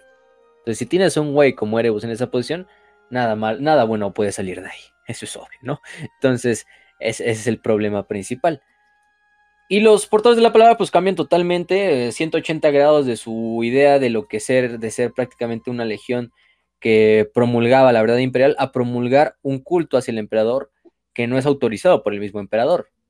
De hecho, pasan a, convertirse en altos fanáticos del emperador y a pasar una religión que ellos consideran real, la mayoría, y a decir que el emperador es un dios abiertamente en todas sus campañas. Este, este hecho es el principal problema por lo cual les va este em, como tal traerlos a la justicia imperial. Porque, pues como tal, eh, la legión pasa mucho tiempo intentando promulgar esta palabra del emperador como un dios algo que a los ojos del emperador pues es una es algo que está prohibido. Se le permite hasta cierto punto a la Orgar porque es un primarca. y se le dan ultimátums, se le van dando ultimátums de Lorgar, ya deja de hacer esas mamadas, Lorgar ya deja de decir que soy un dios, Lorgar ya deja de escribir ese libro donde me pones como que soy un dios, etcétera, etcétera. Podría ser cuando- normal y conquistar tierras y Como tus planetas, hermanos. por favor. Sí, de hecho ese era el principal problema, de que en lo que se tardaban en... No era tanto de que se tardaran en conquistar el planeta, pero en lo que se quedaban para crear templos, para, para convertir a toda la población en esta nueva religión, pues tardaban un chingo. Entonces era una de las legiones menos óptimas en cuanto a, la a las conquistas en la herejía, de- digo, en la Gran Cruzada. Pero también durante este periodo es cuando el buen Lorgar crea su obra magna, que es el famoso Lectitio Divinitatus, ¿no? Este Lectitio Divinitatus se convierte en el dogma, en la doctrina de la creencia de que el emperador es un dios, hasta el punto de que sigue siendo el libro que se utiliza en el imperio de la humanidad como la Biblia, la Biblia del, culto imperial, si lo queremos ver así. Este, el, seguimiento de este Lectitio Divinitatus, de hecho, va a ser lo que va a generar finalmente al templo del emperador Salvador, después al culto imperial y después a las demás sectas, ¿no? Eh, imperiales que vayan surgiendo con el tiempo. Porque algunas personas lo terminan creyendo, como Eufrati Killer, como Kirill Sinderman, incluso Space Marines como Sigismund, Nathaniel Garro, etcétera, etcétera, etcétera, hasta el punto de que se vuelve tan famoso que este culto al emperador va a ser, va a ser, o sea, lo vas a encontrar en todos los planetas de la Gran Cruzada, en Astartes, en legionarios, en rememoradores, en civiles, en todos, ¿no? Hasta en mecánicos, ah, que es muy raro, pero sí. Lorgar, Este- por favor. ¿Cómo es, cómo es posible que me creas un dios? Nada más brillo, mido como 4 metros de alto y hago milagros por todas partes del universo. ¿Qué te pasa? ¿Cómo es posible que creas que yo soy un dios? Oh, Dios mío, es un dios. Oh, my God. Mi Dios, no soy digno de Es estar tan- frente a ti. sí. Pinche, pinche Largar. Sí, sí, sí, sí. Largar por ahí hace muchas cosas, acompaña, de hecho creo que acompaña al emperador, si no mal recuerdo, con, a descubrir a Conrad. Eh, por ahí va, ¿no? sí.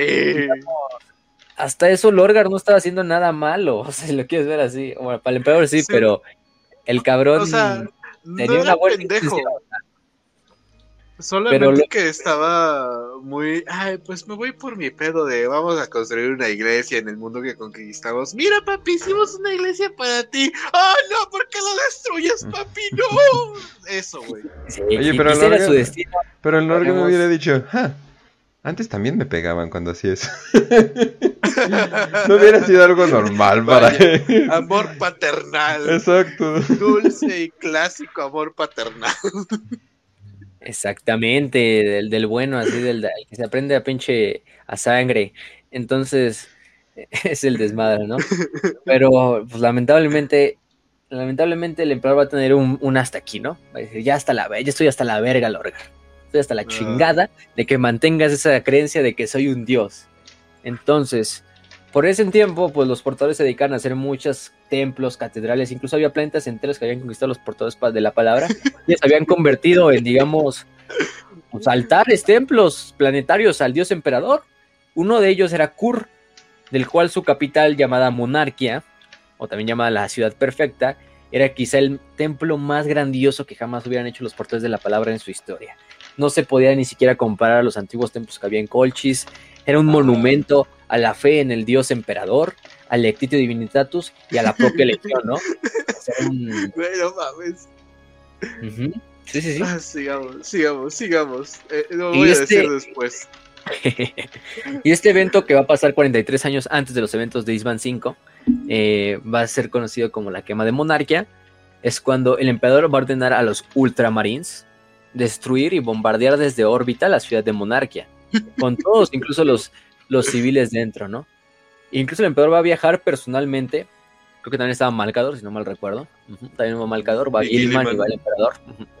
Gilliman, de que aparte tiene. Bueno, Gilliman no es tanto así como de que tenga una rivalidad con Lorgar, la verdad le valía verga a Lorgar, pero sí decía. No, o sea, Gilliman, de hecho, se hay un momento en el que dice, después de este evento, güey, no, pues la neta sí se me hizo muy radical lo que hizo mi papá, o sea, yo lo hubiera hecho distinto, me parece que mi papá tuvo una reacción muy estúpida en esta ocasión, Y pues ojalá y Lorgar no me tenga ningún tipo de rencor. ¿No es así, Lorgar? Hermano que quiero mucho. Y Lorgar, no, no tengo nada. sí. Sí, sí, sí. Como el meme del güey que como que está apretando hasta la pinche vena de la frente en el salón. Así como que, Ajá. ¡no! Estoy Tratando de no matar a Gilliman en ese momento. Nada más no te mato porque sé que eres increíblemente superior físicamente. pero-. Sí, sí, sí. De hecho está muy cagado porque, o sea, Gilliman empieza a bombardear Monarquia y lo que hace también el emperador es llamar a los portadores de la palabra para que presencien personalmente el bombardeo. De hecho, el emperador lo somete completamente con su propia Los voluntad, su obliga. poder psíquico, a arrodillarse y ver cómo Monarquia se quema ante sus ojos y a decir, y a, y a, digamos, a decir que él no es un dios. O sea, dice, "Eh, lo más cabe es que es todo el efecto, ¿no? Al contrario, porque incluso Ajá. alimenta más la idea nos dimos delirante de los cuenta de que. Dios existía. Sí, ¿no? Que Sirene Valantion, Sirene que era una, una chica que trabajaba, bueno, no trabajaba, este, pues era, propiamente la legión. ¿no? No, era pues una, ¿cómo podemos decirle? Este, pues nada, pues una seguidora, o sea, era una confesora, confesora. Ah, ya. Este, era una nativa de ahí, de hecho, de Monarquia. eh, pero ella se avienta en. lo pueden ver en primer hereje, ¿no? Se avienta un, un- un discurso muy verga, así donde. de que hablase de que se viene el juicio, pero es un juicio divino, ¿no? Que estamos viendo lo que es prácticamente la ira de un dios de caer sobre los, sobre nuestra, sobre Monarquia. Vemos a la treceava legión, a los guerreros, a los reyes guerreros de ultramar, pero no usamos sus nombres, ¿no? Porque no son, los llamamos ángeles falsos. Este, y ahí es cuando descubrimos que Dios es real y que nos odia, ¿no? Ay, perro, esa, esa pinche hora está muy mamona. Yo creo que es. Sí. Así de que Dios es real y nos odia. Pero para que vean, o sea, ellos no pierden ese, ese, ese culto al emperador hasta incluso viendo a sus ojos como el emperador los castiga, ¿no? Te digo, está incluso presente Malcador y se ven sometidos totalmente y ¿te humillados ante la autoridad. Creo que lo que más le duele al Orgar, aparte de que su papá, pues como lo que lo niegue y le diga no mames y lo castigue y destruya todo esto, es como Es la de que vea. ¿Y a manos de quién, no? De Gilliman. A Gilliman Ajá. como si... Porque Gilliman no se guarda las palabras. Gilliman le dice así como de, pues te lo mereces por pendejo, güey. O sea, casi, Ajá. casi... No textual, ¿no? Pero más, o- más o menos, ¿no? Es el sentido de lo que le quería decir. Ajá. Entonces te lo mereces por pendejo y esto le pasa a los pinches charlatanes y, y güeyes que se desvían de la verdad imperial, eh, Lorgar. Entonces, pues, cierto punto Lorgar, de hecho por eso es el odio que le va a guardar a, a, a- Pero a es Gilliman. que lo cagado es que Gilliman se lo dice como, bueno, pues ya, anímate, no te pongas mal, échale ganas, carnal. Y, y, y el pinche Lorgar todo emputadísimo, güey, o sea, a más no poder diciendo, sí, algún día, algún día me voy a levantar de esto y te voy a matar, te voy a matar, te voy a matar, o sea, heavy, güey, heavy. Exactamente, exactamente. De hecho, tenemos un episodio del explicando como esta parte. La batalla de Kalt. En la batalla Aparte de de la batalla de Kalt, no, tenemos también uno de explicando el como la, la caída de Elorgar a la herejía. Este, Ah, sí, de últimos episodios donde, donde sale Yerebus como un Amogos. Este, ese es en, en la miniatura. no me acuerdo cómo se llama. Pero sí, ese, ese Ah, es sí, un episodio. Pues, Eh, pero aquí lo explicamos otra vez porque es, lo tenemos que explicar, son los portadores. Esto digo, pasa 43 años antes de la, de la esta. Son humillados completamente, se, se acaba su, su fe en el emperador. De hecho, el Orgar se pasa creo que como tres semanas encerrado, este, no un mes, encerrado ahí en, en sus aposentos, nada más hablando con Erebus y con Corfairon, eh, guardando sus estas, simplemente así sin salir, deprimido, todo así pensan, pensativo. Y es cuando Erebus y Corfairon toman cartas en el asunto. Y dicen, bueno, ¿qué cree, Pues qué cree mira. este, qué cree padre? Hay verdad, hay dioses, los dioses sí existen.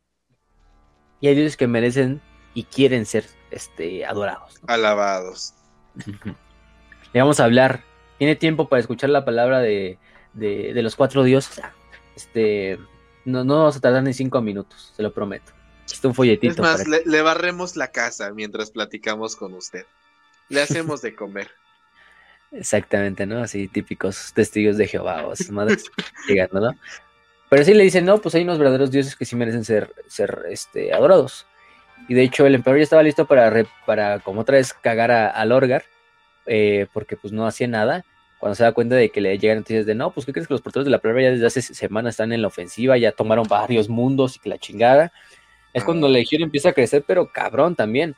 Empieza a crecer hasta el punto de que alcanzan 100.000 efectivos eh, a principios Sí. de la herejía, siendo la legión 120.000 más o menos, 100, 120.000 de Astartes, que, siendo la segunda legión más numerosa de todas, solo detrás de los ultramarines. hay que mencionar que también el emperador se entera de primera mano. ¿Por qué? Porque les deja unos custodes, ¿no? Eh, en Ah, la sí, también. de, lo- de Sí. los portadores de la palabra para que no vuelvan a hacer su pendejada. Entonces dice, no, pues el chile no te puedo dejar eh, solo, cabrón. Veo que estás muy pendejo. Te voy a dejar aquí a cuatro custodes que te van a estar vigilando, que van a estar comunicándome lo que está pasando contigo. Y cuando ya vea que estás bien, te los voy a quitar de encima. Pero mientras vas a tener niñeros, cabrón. Porque eres muy pendejo, Lorgar. No hay que Exactamente, era- lo que pasa. sí. Ve- Era Vendata, Niralus, Kalgin, Citran y Aquilon, que era el líder de los... Eran cinco custodes que están ahí, Ah, digamos... Era el Oculi Imperator, los ojos del emperador que están encargados de custodiar a Lorgar Ajá. y, y en caso de que Lorgar volviera a hacer pendejadas, avisarle al emperador y decirle, no, pues que cree que Lorgar está regresando a donde no. Y pues le toca castigo. le toca cinturón. Pero bueno, este. El chiste es que sí, ¿no? Pues hay dioses que, que son. Que quieren ser eh, rezados, que merecen nuestra devoción. eh, no como este falso dios, ¿no? Y Lorgar, pues lentamente es envenenado por las palabras de Erebus y de Corfairon. En un momento de debilidad, pues lo, lo- lo logran hacer mierda. Entonces, con eso se Ah. convierte poco a poco toda la legión secretamente a esta nueva, a esta nueva religión. Obviamente no lo puedes decir a los, aire- a los cuatro aires, no, güey, le rezo a los dioses eternos, ¿no? A los dioses oscuros, ¿no? Pues obviamente esto pasa muy desapercibido a los que están externos a la legión, ¿no? La legión aparentemente se ve, sí, humillada y todo, y, pero pues siguen siendo los mismos portadores de la palabra que siempre hemos conocido, ¿no? claro que sí, claro que sí. Este, y es el problema, ¿no? Lorgar ahí es cuando hace el famoso peregrinaje con toda su legión.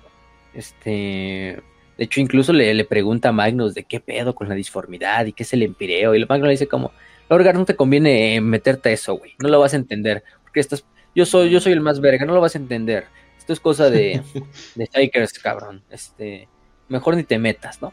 Entonces Lorgar dice, no, pues entonces yo voy a descubrir la pinche verdad por mí mismo. Lorgar ahí junta toda su pinche legión y viaja hacia lo que es el sector cadiano. Sí, Acadia, el famoso Cadia. De hecho, ellos son los encargados, ellos son la legión que terminan descubriendo Cadia. Y en Cadia existía ya una civilización humana primitivísima. Eh, Imagínate si les dicen eso a los cadianos. Ajá. es- que tus antepasados son esos cabrones, ¿no? Bueno, en ma- teoría no, porque creo que no quedó ninguno vivo, pero, pero bueno, el chiste es que Mira, güey, yo he visto güeros que dicen que sus antepasados son los guerreros aztecas, así que yo entiendo perfectamente esta situación. Exacto, exacto. Entonces, pues él dice, no, pues como vergas, este, yo, yo soy Lorgar, eh, tengo que ir a descubrirlo por mí mismo y van a este nuevo planeta, este planeta desconocido antes, anteriormente que era Cadia. Digo, que era un planeta que ya con una civilización humana bastante primitiva, o sea, güeyes que vivían en cuevas, en pinches aldeas todas pendejas y... O sea, no tenían ni tecnología así, todos ugabuga, pero tenían en común algo con Colchis, que también creían en la vieja fe. También tenían a los cuatro dioses como un aspecto eh, eh, divino, ¿no? Pues literalmente vives al lado del pinche ojo del terror. Es como que obvio que, que, le vas a rezar a esos güeyes, ¿no? Este. em, incluso cuando. Incluso este, este viaje hacia Cadia es como tal accidental, ¿no? Porque Lorgar dice: Pues vamos a viajar y vamos a descubrir el, el peregrinaje. De hecho, se ponen a estudiar de todos los textos de diferentes religiones antiguas de la vieja fe. Que de, de dónde puede estar localizado este, este, este lugar donde los dioses pueden comunicarse con sus seguidores. Y terminan las propias habilidades psíquicas este, innatas del Orgar lo terminan guiando hacia Cadia. Una voz le empieza a llamar a través del inmaterio de, mira, ve hacia acá, güey, hacia acá tienes que ir. Ahí se encuentra con una tal Ingetel, que era una de las sacerdotisas estas cadianas, que era una de las, de las cabronas. Eh, obviamente, pues, güey, llevas custodes en la nave, ¿no? O sea, no mames, obviamente los custodes se van a dar cuenta de que algo está sale, de que algo, algo huele mal, ¿no? Y sí, los custodios efectivamente se dan cuenta de este desmadre y de hecho sucede una, sucede una, una escaramuza dentro de la nave de propio Lorgar, donde los custodios van abiertamente y decir, ah, Lorgar, estás arrestado por órdenes del dios emperador, digo, del, del emperador de la humanidad, por cometer actos en contra de suya, ¿no? En contra de sus designios. Y Lorgar, pues, junto a sus legionarios, terminan asesinando a, a los, a de estos custodios. De hecho, dejan uno vivo para uno de los sacrificios, creo que era este... No me acuerdo el cabrón. Vendata creo que era uno de los eh, custodios que dejan vivo. Porque luego cuando bajan hacia, hacia este como tal Acadia, se entrevistan con esta Ingetel. Ingetel les revela qué es la verdad primordial, cuál es la verdadera eh, fe que deben de seguir. Pinche caos asqueroso. Sí. Sí, y después de hacer un ritual donde sacrifican a 10 humanos, incluyendo nuestros custodios, Ingetel de hecho asciende a ser un, eh, un, un príncipe demonio, ¿no? Asciende a la demonicidad. Eh, y le dice, no, pues ¿qué creen? Tenemos que ir hacia allá, cabrones. Ahí al gran ojo, al gran ojo que pulsa. Es el lugar donde los dioses, donde los podemos encontrar. Y de hecho sí, ya se regresan a las naves después de que ya acaban con los custodios y todo y bombardean de hecho el planeta desde órbita. Cada día es, digamos, destruido, se le somete a un exterminatus, si lo quieren ver así, donde toda la población que vivía en Cadia es exterminada para que no quede ninguna prueba. No, oye, asiente ya de no, no, ya. Ya, muchas que por veces aquí que pasó. Cadia. Sea, no, ya, por favor. Bueno, no la destruyan, destruyen a la gente que vivía, ¿no? No, no creo que sea tan Ah, difícil bueno. bombardear una pinche aldea ahí de unas casitas de, de, de piel de, de animal, ¿no? O sea, unos pinches Ajá. huts ahí. Este. Y desaparecerlos de la faz. Pero sí, o sea, toda la población La originaria o nativa de Cadia es exterminada, o sea. No De hecho, ellos ya tenían los ojos morados nativos de Cadia. Luego a Cadia se le va a repoblar y la gente que termina repoblando Cadia también van a terminar desarrollando ese pedo de los ojos morados, pero eso ya es como propio del, planeta, ¿no? Es como que un traíta ahí de que vas a, vas a tener, este, por ver el pinche ojo del terror tan cerca. Eh, y sí, Ingetel les explica, ¿no? Pues qué cabrones que creen que ahí está el ojo del terror, que ahí tenemos que ir, porque ahí fue donde la caída de los Eldar sucedió y, y tenemos que presenciarlo con nuestros propios ojos, ¿no? y lidera a lo que es el capítulo, porque la Legión en esa época se dividía en capítulos, ahorita vamos a hablar de eso un poco más adelante, pero lleva uno de los capítulos más importantes, que era el capítulo del, del sol cerrado, ¿no? O sea, de con- no cerrado de que está cerrado, o sea, de que tiene sierra, o acerrado, no sé, no sé. El sol sellado. Ajá. Serrated Sun, ese, ese despadre, ¿no? Ah, ok. Este. Como tal, entonces, pues llevan el capítulo del, ojos del, del sol cerrado. Dentro de este capítulo había un güey muy importante, que era el líder de tal, de tal, como tal del, del capítulo, que era un güey llamado Argel Tal. Tal, que también era nativo en Colchis, eh, fue in- indoctrinado en, en la- en el- en las puertas de la palabra por el primer capitán Erebus. Ese sí era buen Este- pedo. Ese sí era chido. Sí, yo creo que se convirtió en uno de los mejores astartes de toda la legión. Tomó el título de capitán de la séptima compañía y del capítulo del, del sol, este de este sol. Entonces, eh, él a bordo de la nave eh, Lamento de Orfeo, junto a Ingetel, viajan hacia lo que es el ojo del terror, digamos, es como que vamos a hacer una prueba de fe, ¿no? Lorgar le encomienda a Argel de ser el primero, o tener el, el, digamos, el honor de ser el primero en visitar el lugar de los dioses. Entonces, Argel. Nada malo capítulo- puede pasar. Sí, sí, sí. Nada malo puede pasar. Ujú, El que Exactamente. tenga miedo a morir, que no nazca, güey. Y ¡pum!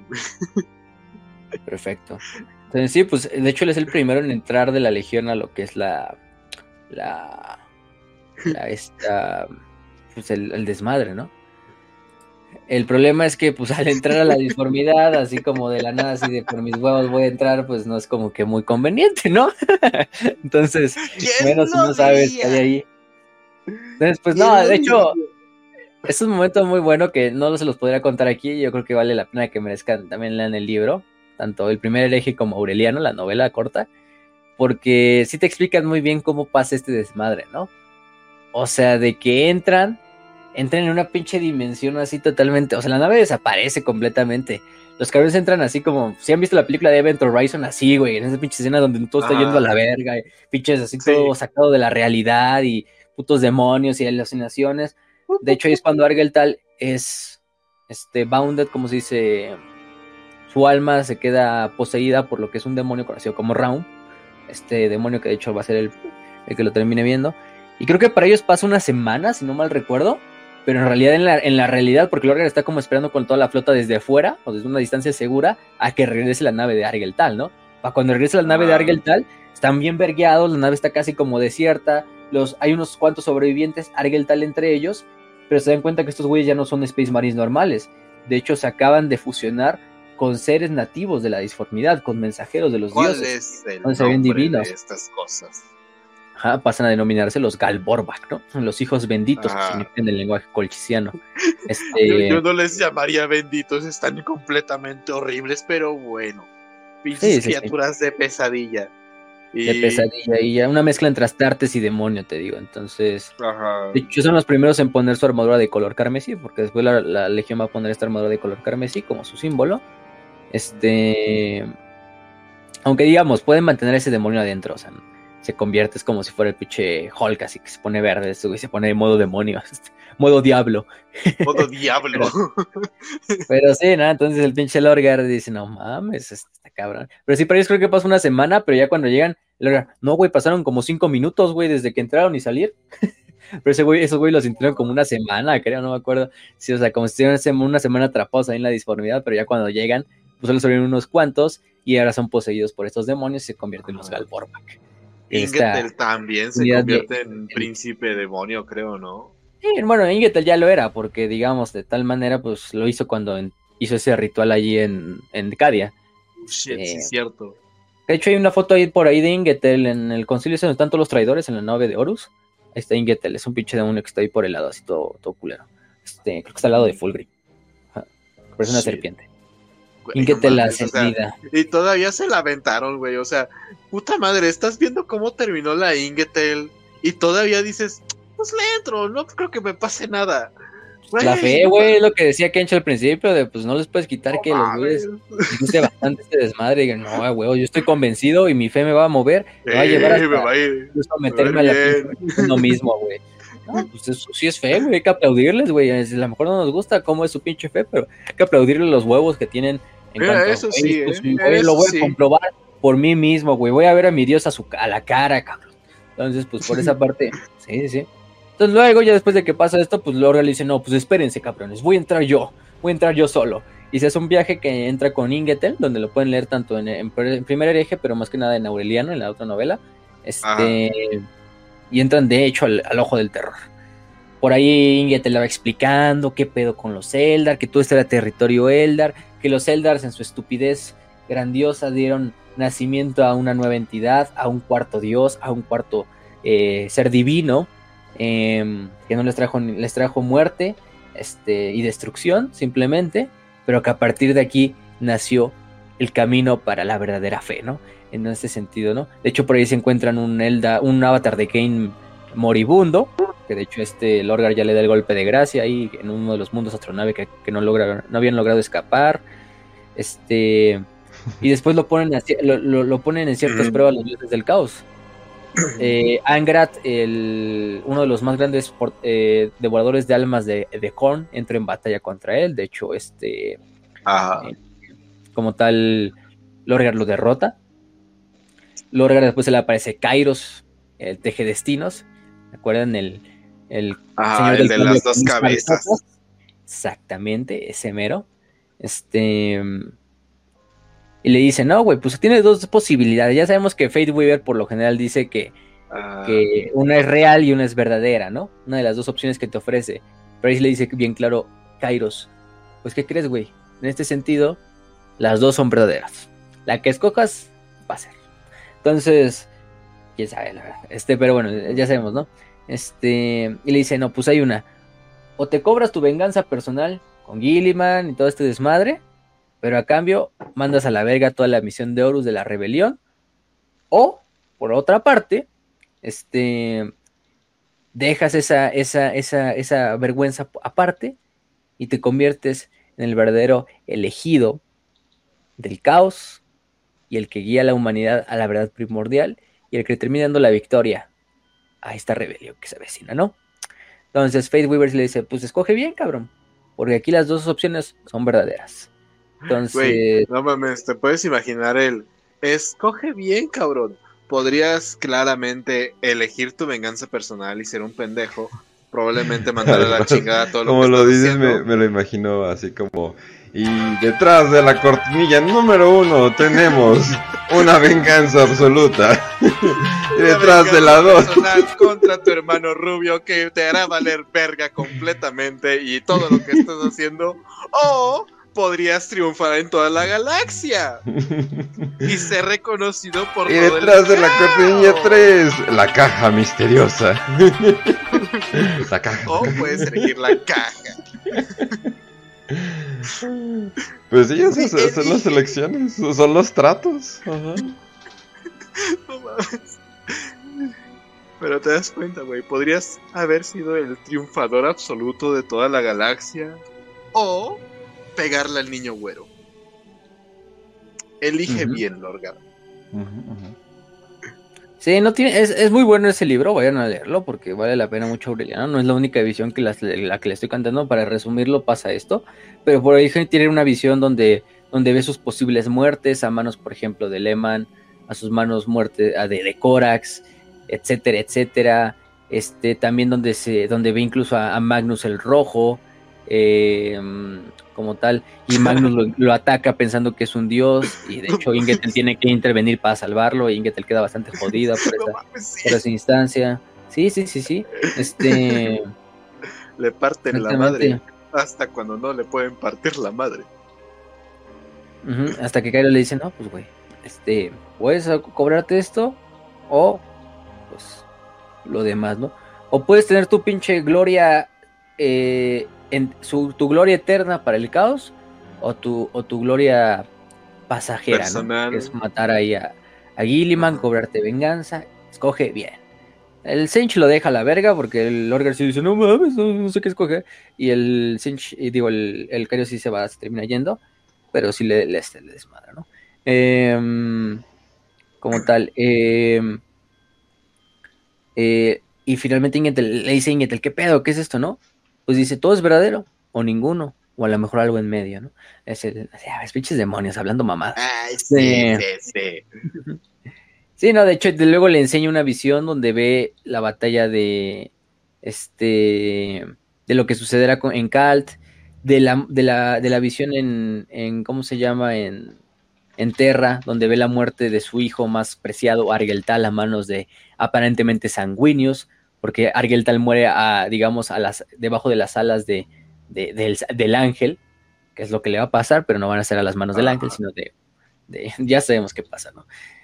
Y pues sí, el chiste es que, bueno, eh, inclusive fuera de todo eso, porque les recomendamos leer la novela de Aureliano, este, y también ya lo explicamos en ese episodio de, de hace mucho, eh, como tal, ¿no?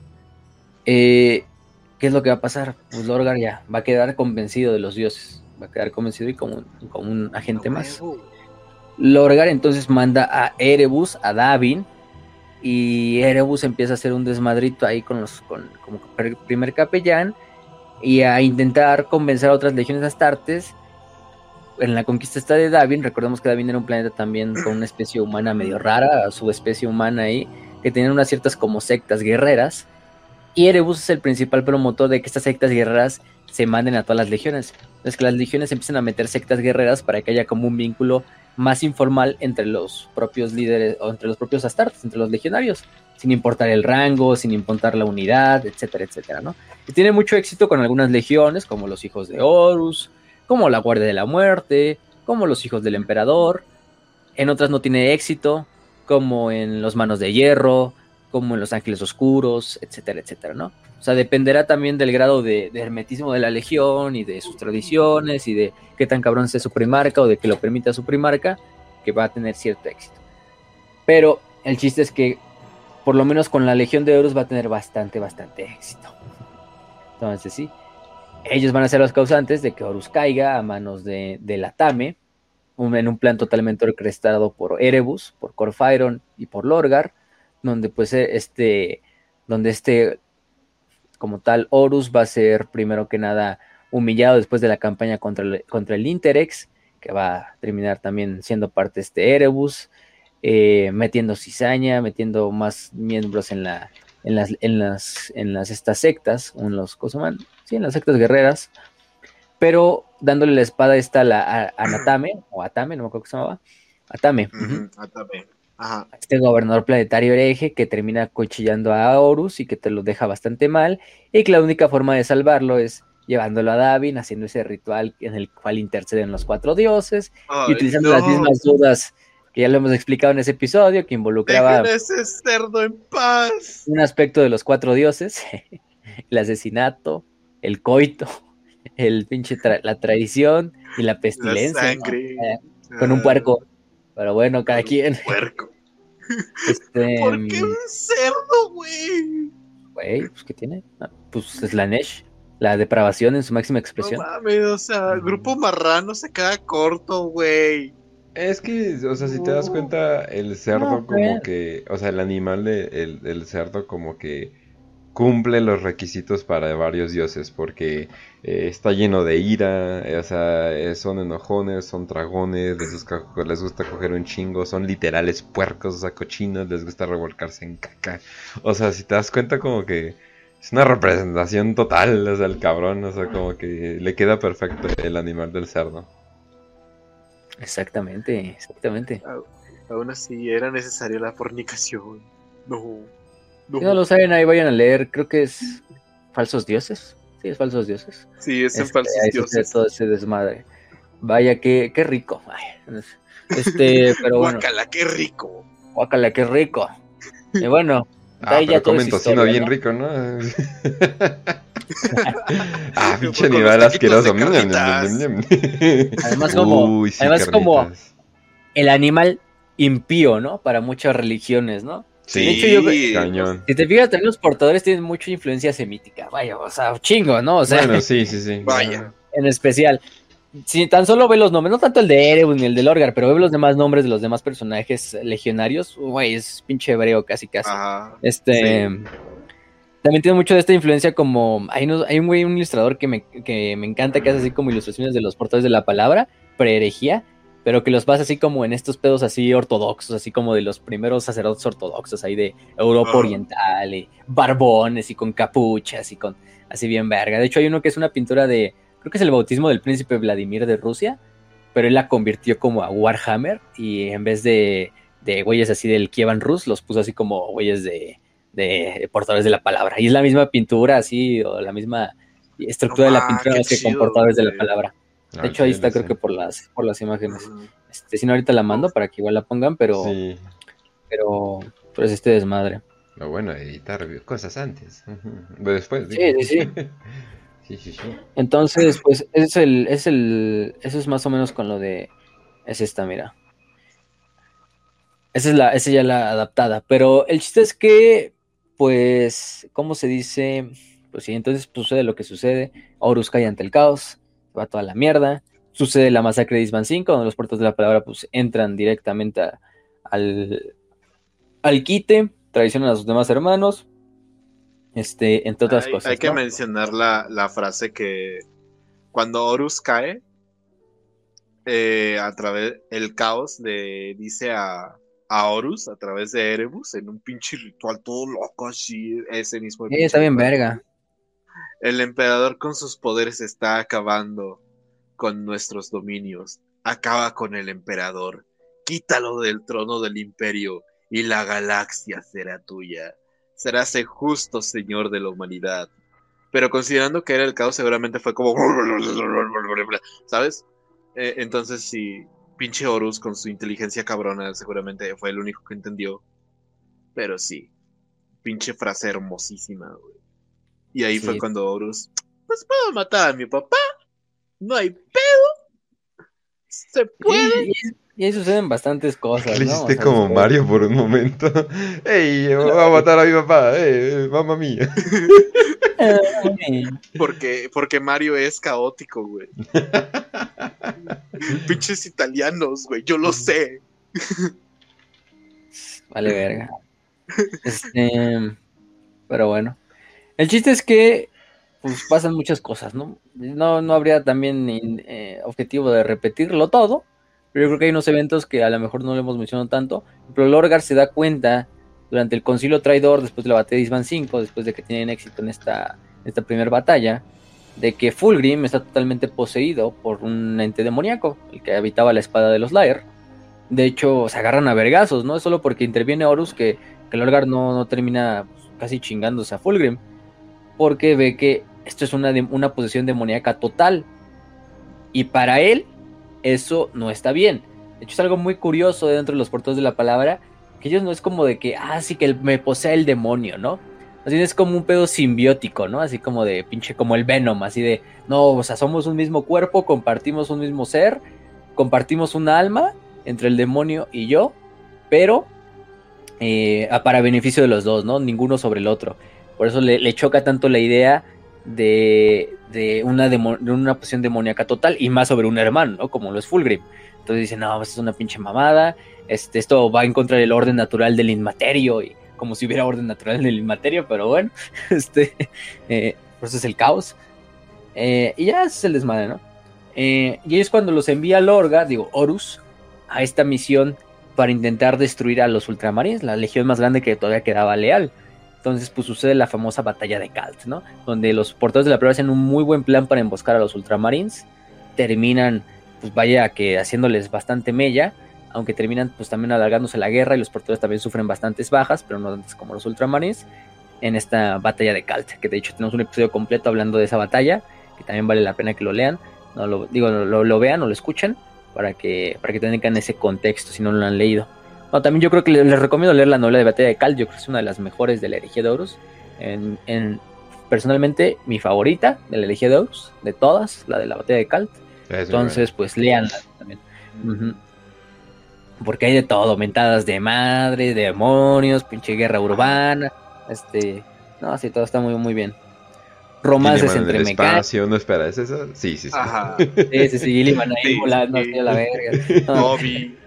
escuchó? ¡Ah! ah, sí, genial. Sí, sí, sí.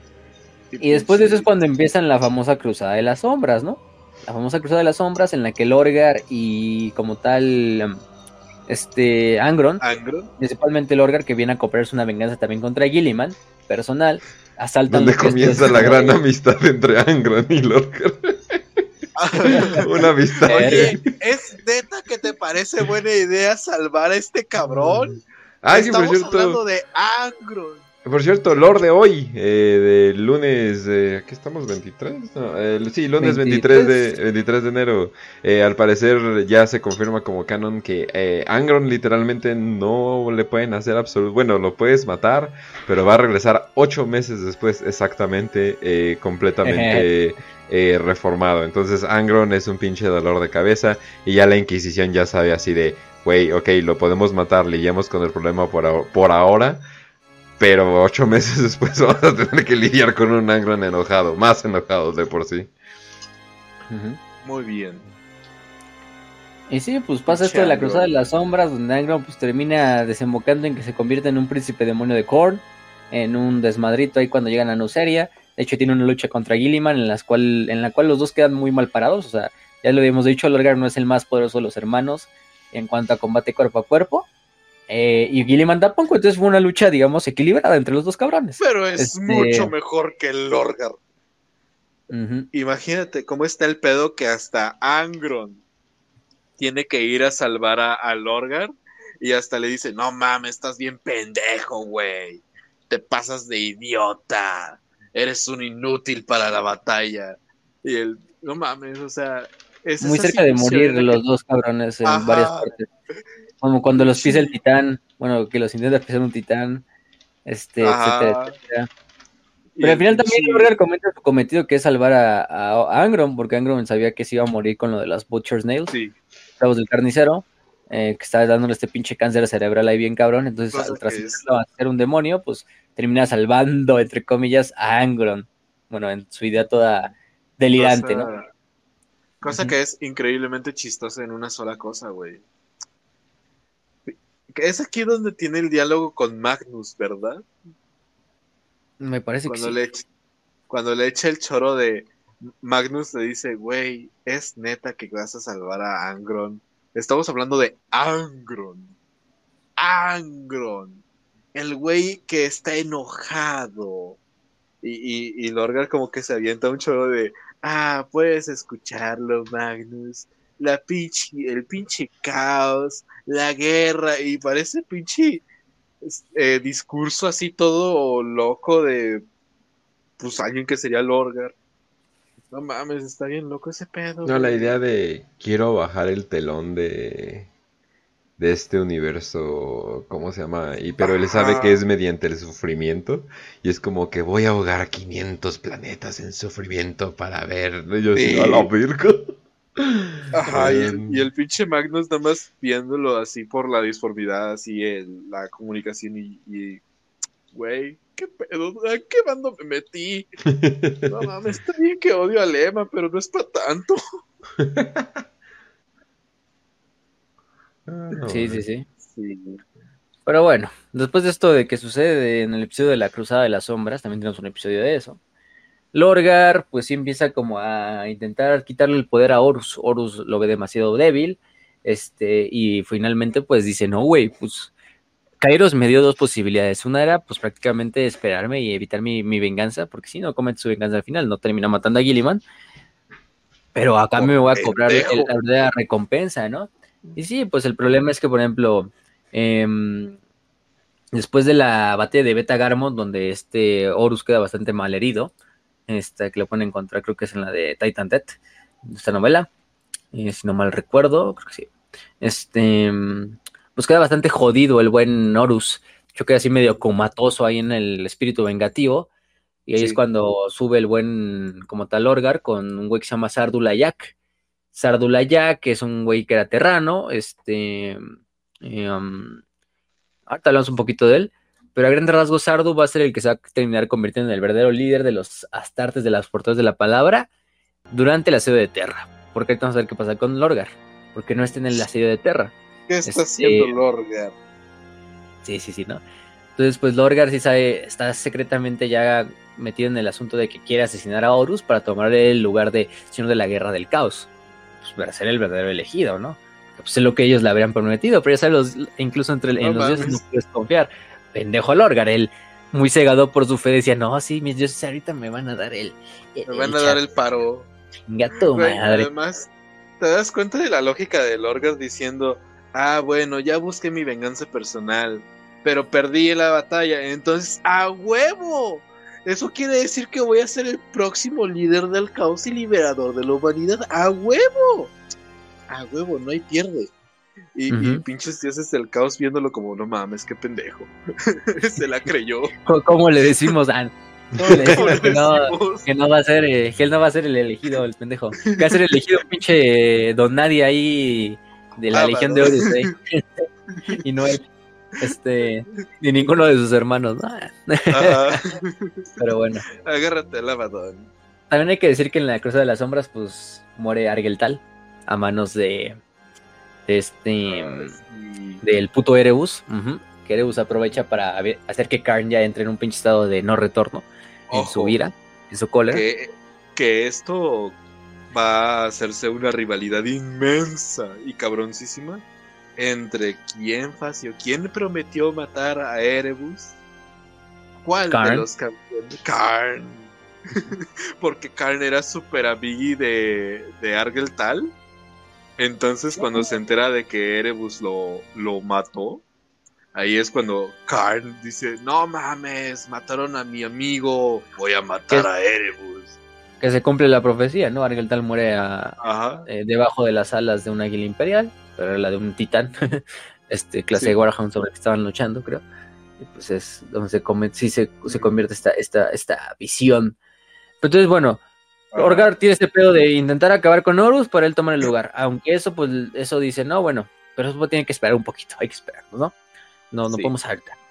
Ahí es cuando a este Horus se le ocurre la idea de hay que juntar todos en Ulanor, a todas las legiones traidoras, y hacer como este desfile burlándonos del antiguo desfile de Ulanor, ¿no? Y bueno, el Orgar dice, pues va, va. El problema es que. Agron y Lufulgrim, pues quién sabe dónde vergas estén, ¿no? Agron estaba haciendo en su pinche rampage ahí, y Fulgrim también después Ajá. de haberse convertido en demonio, ¿no? Ya en príncipe demonio. Este, entonces, Y dice, no, pues qué quieres perturbado. Ve, tú ve y tráete a Angron y yo me traigo a Fulgrim, ¿no? Este. Parece entonces Sirene Valantion, que también era gran amiga de Argeltal. Ya fue secuestrada o reclutada, si lo queremos ver así, por. Por este, ¿cómo se llama? Damon Britannis. em, para la cabala, ¿no? Porque le revela que es una. Una esta. Una perpetua, porque Erebus la, la revive en una situación después. Este, después para controlar más fácil a Argeltal. Em, em, aunque vuelve a morir porque la nave gloriana de los portos de la palabra, la Fidelitas Lex, es destruida en la Cruzada de las Sombras. Este, por eso ya no tienen una gloriana. Lamentablemente ya no tienen su gloriana, que era la Fidelitas Lex. Esta famosa nave. Pero bueno. El chiste es que entonces sigamos con esta parte. Entonces, bueno, siguiendo una, a un guía que era un discípulo de Sirene Valantion, Lorgar junto a Sardula Jack y otros grupos de portadores de la palabra entran a la telaraña para buscar a Fulgrim. Eh, la navegan por ahí este, hacia llegar al, ojo del terror, donde se encuentran frente al palacio de Slanesh. A la verga, ¿no? Dices, a la verga. Dentro encuentran, al, de hecho, a Fulgrim y a Inkari, este, pues, creo que cogiendo, ¿no? pues dicen, este, haciendo mamadas, ¿no? Ya sabes, de qué puede ser en el palacio de Slanesh. Obviamente Fulgrim le dice, no, pues yo crees que yo quiero ir a estar ese pinche desfile, yo estoy aquí a toda madre en el palacio del, del príncipe oscuro. Y este, y es cuando, mm, como tal, le dicen, "Ah, pues, pues váyanse de aquí, ¿no? No mames, ¿cómo vienen por mí? Sardo es cuando dice el verdadero nombre de, de Fulgrim. eh, eh, después de que un ritual que hizo Lorgar para intentar como eh, dar, sacar ese nombre. Este Fulgrim entonces como atado a la voluntad de la Jack por este desmadre. Y Lorgar, digamos, se convierte en un. lo convierte como en un peón para este plan que tiene contra Horus, ¿no? Entonces sí, ya luego pues, se traen a la fuerza, digamos, a Fulgrim. Porque sí luchan, o sea, luchan, luchan los dos cabrones, mientras Ardu da el nombre.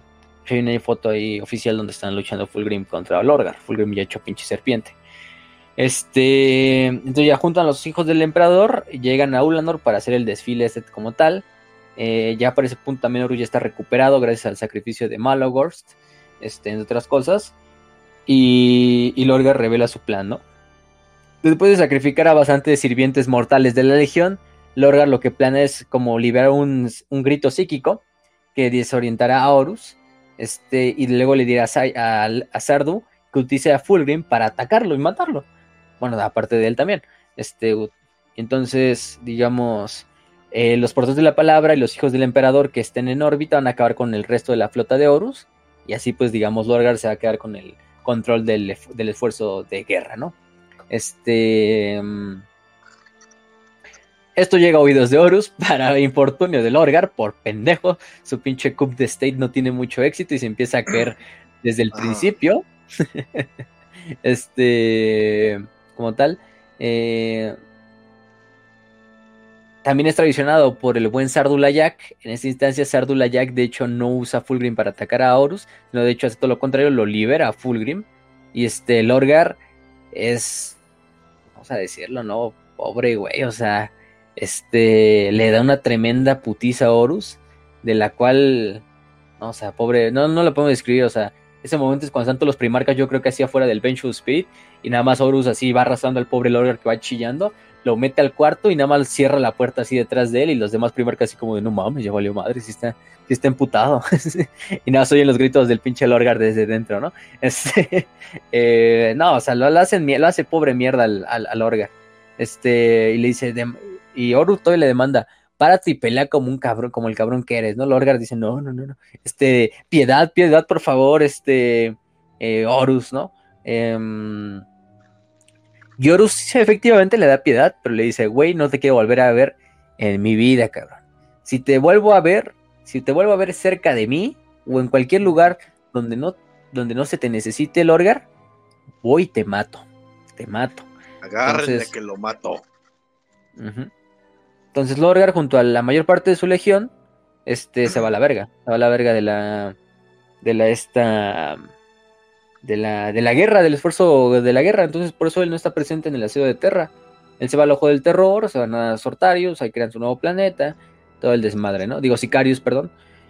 Eh, el único que sí se queda, o el único portador de la palabra que se queda del lado de Horus es Sardulayak. Sardulayak sí se va a Terra con, con Horus. Él, digamos, traiciona a Lorgar y dice, no, pues yo le voy a servir a Horus, me vale ver que sea un portador de la palabra y le voy a servir a Horus. Y se queda con un grupito de, de, de, mm, de Astartes ahí en el asedio de Terra. Este, por esa parte. Em, luego muere el cabrón durante el asedio de Terra, también hay que decirlo. Este, em, creo que es desmadrado por este por, por Dorn. Dorn lo hace cagada. Entonces. Obviamente. Eh, obviamente, exactamente. Exactamente. Pero, pero sí, el, el buen. Pasan muchas cosas. Eso ya es de la serie de Terra que lo vamos a contar con más detenimiento en otras partes. Pero sí, por eso no lo vamos a ver. Porque la mayor parte de la legión se va con Lorgar. Y un pedacito se queda con Sardu ahí a luchar en, en Terra y del, bajo el mando de Horus. Este. Mientras tanto, pues Erebus es el que se mantiene también más activo de la legión durante este desmadrito, ¿no? Em, como tal, manda unos astartes a conseguir la fulgurita. De hecho, ahí surge uno que se llama Bartusa Narek, que termina manteniéndose leal al emperador, si lo queremos ver así, en un plan para asesinar a Lorgar a través de esta fulgurita y de la... De hecho, es el que junto a Eldrad va y destruye a la Cabala, que ya lo hablamos también. Eh, y luego Erebus va a Terra, por ahí como tal se hace pasar por otro apóstol de los, de los, de los portadores de la palabra, e incluso termina asesinando a, esta herda, a la madre de los primarcas, em, como tal. Em, en, una, en, una, escena muy interesante donde Erda, donde Erebus invoca a cuatro grandes demonios de cada dios, y de hecho Erda los hace mierda a los cuatro dioses, digo a los cuatro demonios, pero Erebus aprovecha el desmadrito para para como tal acuchillarla y, matarla, ¿no? Em, y va en busca de John Grammaticus y de Old Pearson, que sabemos que tienen una misión que no sabemos como tal de qué se trata del todo, pero que van a terminar ahí haciendo, ¿no? Y Corfiron, Corfiron sí se va del todo con este, como tal, em, ¿cómo se dice? Con, con, con Lorgar, de hecho, él es el. Ahí tiene una breve instancia cuando lucha contra el Macra Honor, cuando el Macra Honor lo va persiguiendo después de la batalla de Kalt, este, etcétera, otras cosas, ¿no? Eh, ¿Qué más? ¿Qué más? Eh, de hecho, ahí es cuando Corfaron llega por primera vez a Sicarus, a este mundo demoníaco en el ojo del terror. Después de que casi lo, lo agarran los, los, Ultramarines, crea un hoyo en la realidad con una de las Atame. Por ahí se escapa y llega a este planeta de Sicarus. Eh, lucha contra los demonios que lo atacan. Solo quedan él y otros 6 Space Marines y, 12 sirvientes mortales. Y llega un profeta conocido como Yepeto o Jefet, no sé. Este. no, Yepeto. Eh, como tal, dice. Dice, no, y el Jepeto le dice, no, pues si te sacrificas ahorita vas a lograr que tus compañeros luchen con Lorgar en el asedio, ¿no? Le vale verga eso a Corfiron, el, termina de hecho matando al, al Jepet y se queda ahí en Sicarius. Y digamos, va aclimatando Sicarius para el regreso del, primarca, ¿no? Así va, dice como, no, mira, ya para que voy armando la casa mientras en lo que llegan los demás portadores, este, y Lorgar, ¿no? Ya va, ya haciendo este desmadre. Eh, y desde ahí él tomó el manto de Guardián de la Fe. Em, y prácticamente él y Erebus son los dos que se pelean la capitanía o el liderazgo de la legión. Porque, ¿qué pasa con Lorgar después de, este desmadre, no? Posterior a la herejía, pues toda la legión se retira a este mundo de Sicarus. Eh, empiezan a crear sus fortalezas. Se crea el organismo conocido como la, el Concilio Oscuro. Eh, porque Lorgar, pues prácticamente se va a recluir. Se va a recluir en este en el templo eh, como tal Inficio, que es el templo ese que se encuentra en Sicarius. Y pues de ahí está, ha estado recluido el cabrón los últimos casi 10.000 años. Eh, yo creo que chillando porque Horus lo hizo mierda, porque los dioses lo puquearon otra vez. Este, Muchas veces. entre otras cosas. Y mientras tanto, pues en realidad quien se quedó como de facto líder de la legión, pues es el concilio oscuro que en realidad lo controlan más que nada Erebus y Corfire, que están como en una lucha constante de ver quién es el güey que con más poder dentro del concilio. Entonces a veces es Corfire, a veces es Erebus, pero Erebus y, y son los más, los más pedorrones del, concilio, ¿no? Aparte hay otros seis miembros, pero Pero, pero bueno, en realidad los importantes son Erebus y Corfire, ¿no? Porque está Ekodas, Paristur, Motak y Marduk, que son los que conocemos. Bueno, Ekodas ya se lo llevó la chingada, ya se murió. Pero por ahí tenemos otros. Este, pero sí es un concilio que gobierna sobre toda la legión. Porque hasta cierto punto hay que darles aplausos. La legión de los Fortalezas de la Palabra se mantuvo bastante, bastante eh, íntegra después de la herejía de Horus. Fue como la Legión Negra, como la Guardia de la Muerte, que se mantuvieron bastante íntegras en ese sentido y no se desperdigaron como los portadores de la, digo, como los devoradores de mundos o como los hijos del emperador, que pues, se hicieron mierda en el momento en que, que acabó la herejía, ¿no? Que implosionaron sus pinches legiones. No, estos güeyes sí hay bandas de guerra, aparte de la legión, pero, pues digamos, mantienen una estructura todavía muy buena. Se, se aprecian, no se pelean entre sí como güeyes pendejos. Son funcionales. Son funcionales. Sí, exactamente. De hecho, su otra base, que es el mundo Galmec, el mundo de Galmec, que es más que nada como un mundo también como fábrica, un mundo demoníaco, pero dentro del Maelstrom, son esos puntos importantes de sus headquarters. Y desde ahí avientan ataques a, pues, todo el imperio, ¿no?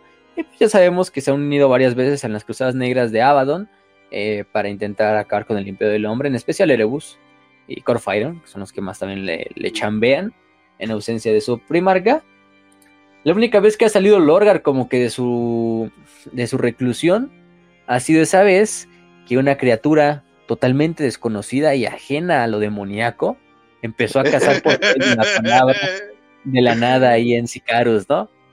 tarde o temprano descubrimos que, este, que esa entidad era el mismísimo Corax, que se ha convertido como en un demonio lealista. No la oscuridad te busca. Le diría como, como el coco, pero de los demonios, pero ya existe eso. Ajá.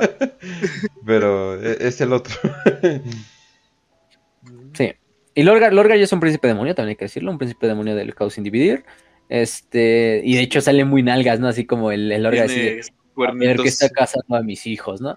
Está muy, está muy buena esa historia, leanla, está en la, está en la parte de eh, Sombras del Pasado, es una historia corta en la antología de Hijos del Emperador, por si no saben dónde está, está en la biblioteca también. Eh, donde incluso los demonios están así como de no mames, no mames, ¿qué es eso, güey? Güey, estoy viendo algo muy raro, neta, aquí, en, en la disformidad. Ah, no mames, ¿qué es eso? Pero esto es vos. La verga, se me apareció un demonio, güey. Y el, otro biche. ¿En serio? El otro desangrador, así como, ¿qué pedo, güey? Pues somos demonios, ¿no? Pero bueno, es el chiste, ¿no? Y sí, o sea, sale muy nalgas Lorgar así para, a ver, ¿quién está, quién está acabando con mis hijos, ¿no? Y de repente va a salir el pinche Corax así, en ese, ese, ese, ese ente sombra, así, así de, vengo por ti, güey. Y luchan, y de hecho el y Corax le da una putiza al Lorgar otra vez, como se le había dado en, en, en Isban 5, porque eso lo dijimos, pero sí. También ahí lucharon y Corax le dio una arrastrada al Lorgar hasta el punto de que casi lo iba a matar si no hubiera sido por la intervención de Conrad Kurz. Pero aquí, en la revancha, pues vuelve a ganar Corax. De hecho, ahí es donde este Lorgar tiene que escapar a través de un portal. Eh, y se tiene que ir chica porque no mames, no, dice, no, no puedo con esto, güey. Y, y Corax es donde dice, no, güey, pues tengo tu, tengo tu, ¿cómo te digo? Tu, tu, olor. Tu olor y te voy a casar. Te saqué la IP. Te saqué la IP, güey. Ajá. Pero es, lo malo de. Es lo malo del Orgar, sí, también. El güey está recluido mil, 10.000 años como otros de sus hermanos. Yo creo que ya. Meditando. Falta un poco para que salga, ya con esto de que regresó Angron. No espero que, yo espero que regrese también Fulgrim y ya también regrese Lorgar o Perturao, en un punto lleguen todos. Porque además Lorgar tiene todavía el, el desvergue con Gilliman, güey. O sea, el güey no ha... Ni Gilliman ha perdonado a, a, Lorgar, ni ha pensado como en algún momento dejar de pelear contra él. Y Lorgar sigue muy resentido con Gilliman por lo que pasó en este. Puta madre, se me fue el nombre. Ah, ¿cómo se llama? Calt. Calt, eh, este, Monarquía en Calt y Monarquia, güey. O sea, Gilliman sigue poniendo la marca de Calt. Todos los ah. Ultramarines siguen poniendo la marca de Calt, güey. Y todo, todas las veces que se encuentran Ultramarines con portadores de la palabra, es rememorar y poner en, en seña como la marca de Calt, rememorar todo lo que pasó en esa ocasión. Es el, el rencor absoluto, es el odio más fuerte que hay entre dos legiones o dos, bueno, capítulo, bueno, eh, ya saben, los hijos de Gilliman contra todas las bandas de guerra que hay entre los portadores de la palabra. Entonces, pues sí, estaría muy, muy jugosito si, si llegan a sacar más de, de los portadores de la palabra. Los quiere mucho Games Workshop, ¿eh? Y también los, Sí. o sea, también los fans. Dicen que los odian mucho, pero ahí yo vi muchos modelos. Es que, entre que, es que es buen odio, ¿sabes? No es como el odio de puta madre, pinche inútil, sino es odio de buenos villanos, buenos antagonistas. Te digo, el- la campaña del caos de Battlefield Gothic 2, ahí es donde están fuertemente planteados y la verdad es que la campaña es muy, muy, es un 10 de 10 esa campaña del caos. Hasta, hasta Mm. pactas con orcos para, para matarlos después, no mames, está bien hermosa. Pero sí. Entonces sí, güey. Los portadores de la palabra, de lo mejor que hay del caos, aparte de... Es que no sabría si decir si son los... Los guerreros de hierro full caos, porque también odian el caos. Entonces, no sé. güey. Estos son los que son caos buenos del caos, güey. Digamos. Vaya, vaya que el personaje Lorgar es un personaje bastante jodido, con bastantes traumas. Sí. A cierto punto hay partes de su legión que no lo querían, güey. Hay una parte, me acuerdo en Cal, donde uno de los starters que se llamaba Zorot, sí. le está hablando con otro güey. Le dice, con uno de sus amigos que era un ultramarín. Le dice, no, bueno, o sea, Lorgar ha sido mucho tiempo, sí, un líder, un brillante y carismático señor, pero también ha sido un gran peso y un gran lastre para la legión. De hecho, Robot Gilliman, sabiendo también ese, ese como, ese, ese monólogo, ¿no? De, Ah. de- de decir de, es que Lorgar es tan cambiante, es tan propenso a los extremos, deseoso de complacer, tan rápido para ofenderse, tan ansioso por ser, por ser tu mejor amigo, y luego, al menor indicio de un insulto, se enfada contigo. Furioso y ofendido, como un niño. entonces, Uh, sí. sí, esto. Sí, sí, sí. No, entonces, cagadamente, también Gilliman entiende, ¿no? Yo siento que Lorgar está siendo manipulado por fuerzas que están más allá de su control. Y efectivamente, el güey sí fue manipulado también. Pero no le podemos quitar tampoco toda la responsabilidad. Este. mm, Y por ejemplo, para ojos de Erebus, pues Lorgar no era más que un instrumento. Vaya que lució bien, incluso él siendo su primarca. Entonces, también hay que tener eso en cuenta. Eh, Mm. Pero bueno, sus armas clásicas era el Illuminarum, que era este pinche desmadre que era como una masa, una masa de poder bastante chingona que tenía ahí, eh, como con picas. Y, ay, no hablamos del libro del Orgar, claramente, pero el libro del Orgar lo empezó a escribir en estos últimos años de la Gran Cruzada y dentro de la, ya la herejía, y es como la versión impía, donde se meten todas las enseñanzas que el Orgar y su legión encontraron sobre los dioses oscuros, sobre los dioses verdaderos, y pues escribieron este libro del Orgar, pero es como la, el antilectitio divinitatus, si lo queremos ver así. este, que de hecho me acuerdo que Erebus les regala, creo que a cada uno de los miembros de, de, de, de las legiones una copia, ¿no? O sea, incluso ya cuando están en la herejía. Cada copia, de hecho, viene hasta como personalizada, ¿no? Por ejemplo, a Perturabo le regala una de. A cada, a cada primarca, más bien. A Perturabo le regala una así como en, en acero, así como una pinche portada de acero. A Fulgrim en una como hecha con piel viva. este. Ajá. Alfarius le da dos copias. Cada una, cada una, y cada una es diferente a la otra. Este. Y por ejemplo, a Horus, Obviamente. a Horus le da una copia así como.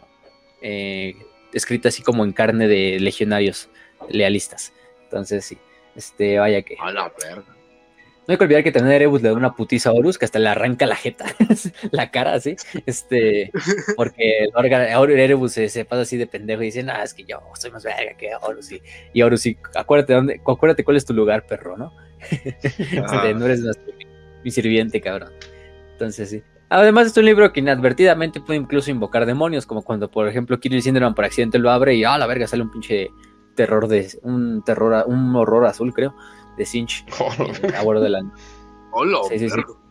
que se ponen a leerlo por accidente y de repente ¡pum! se invoca un puto demonio ahí en la nave y no es hasta que llega Eufrati Killer y como que hace ese Ah, sí. milagro y destierra al demonio, ¿no?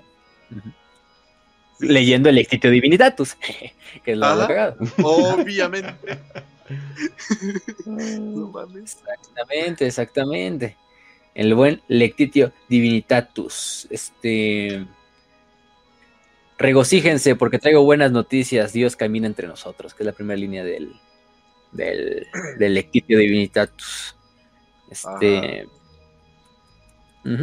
Pero, pero bueno, este. El chiste es que es la primera parte de lo que podemos hablar de la historia, ¿no? Vaya que fue mucho, vaya que lo disfrutamos, pero nada más vamos a pasar con cómo está la, la legión organizada o está organizada y qué pedo con ellos Ay. actualmente, ¿no? Hay una recomendación que les quiero dar. A ver, dale, dale. eh, rápido, antes de acabar esta sección de la historia. Si les gusta las animaciones, esta está muy, de verdad, chingona. Eh, muy bonita, buena animación, buenos diálogos, buena actuación de voz. Es la de Dead of Hope. Eh, solamente busquen la Warhammer 30k animación si quieren. O Dead of Hope como muerte de la esperanza. Y pues es una de las mejores, de las mejores animaciones que van a ver de, de- de- en general de Warhammer. Pues creo que. Y justamente- creo que le siguió. Lástima que nunca la acabó. Ajá, ese fue el No, problema. nunca la, nunca la siguió. Mm. Porque, pero sí fue como por un tema muy pendejo, sinceramente. O sea, era de que, no, güey, es que me llegaron críticas negativas. Güey, el 99% de las críticas eran, no mames, te pasaste de chingón, güey, qué pinche animación más verga. Sí, Eh, Por un el- 1% así una fue de, no, güey, le faltó más. Ya como que se desanimó y dijo, ay, ya no lo voy a hacer. Sí, se me sí, hizo una los, mamada. gringos, los gringos son muy sensibles, son hipersensibles para ese pedo, pero ¿Era gringo? güey? neta, sí, güey, Era como- ahí aparecen Era como jugando- latino el güey, pero. Pero era gringo, el chile, el chiste. Ya sabes, eh. Estados Unidos te come, sea de cualquier cultura que se Sí. te consuma, como, Oh, sí. como la, Sí. la flota enjambre. Entonces, pues, ya sabes. Es sí, sí, pero pero la neta, güey, eh, la animación lo que lo poco que hizo, la verdad le quedó bien chingón. Y habla como que un poquito sobre los trailers hablan sobre un poquito sobre Cult, eh, igual lo de Monarquia y Sí, la historia ya es este netamente plenamente lo que es la la cosa de las sombras. O sea, está muy muy muy chido. Muy chido. Recuerden, gente, el emperador de la humanidad es la luz y el camino, y todas sus acciones son en beneficio de la humanidad, que es su pueblo. El emperador es Dios y Dios es el emperador.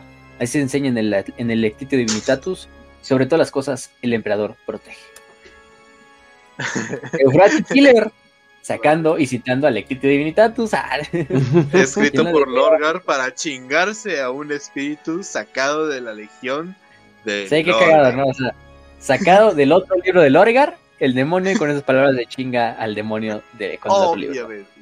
Ese, no, al huevo, o sea, el- pues la, la fe sirve para los dos lados, ¿eh? Tanto para el demoníaco como para el santo. Entonces, pues, pues, no, no podemos quitarle esa parte. Mm. Entonces, bueno, sigamos entonces con los portadores de la palabra. Ya hablamos de su historia, de su organización, todo este desmadre. Entonces, durante la Gran Cruzada ya dijimos que pues, la, la legión era una legión pues, bastante, bastante grande.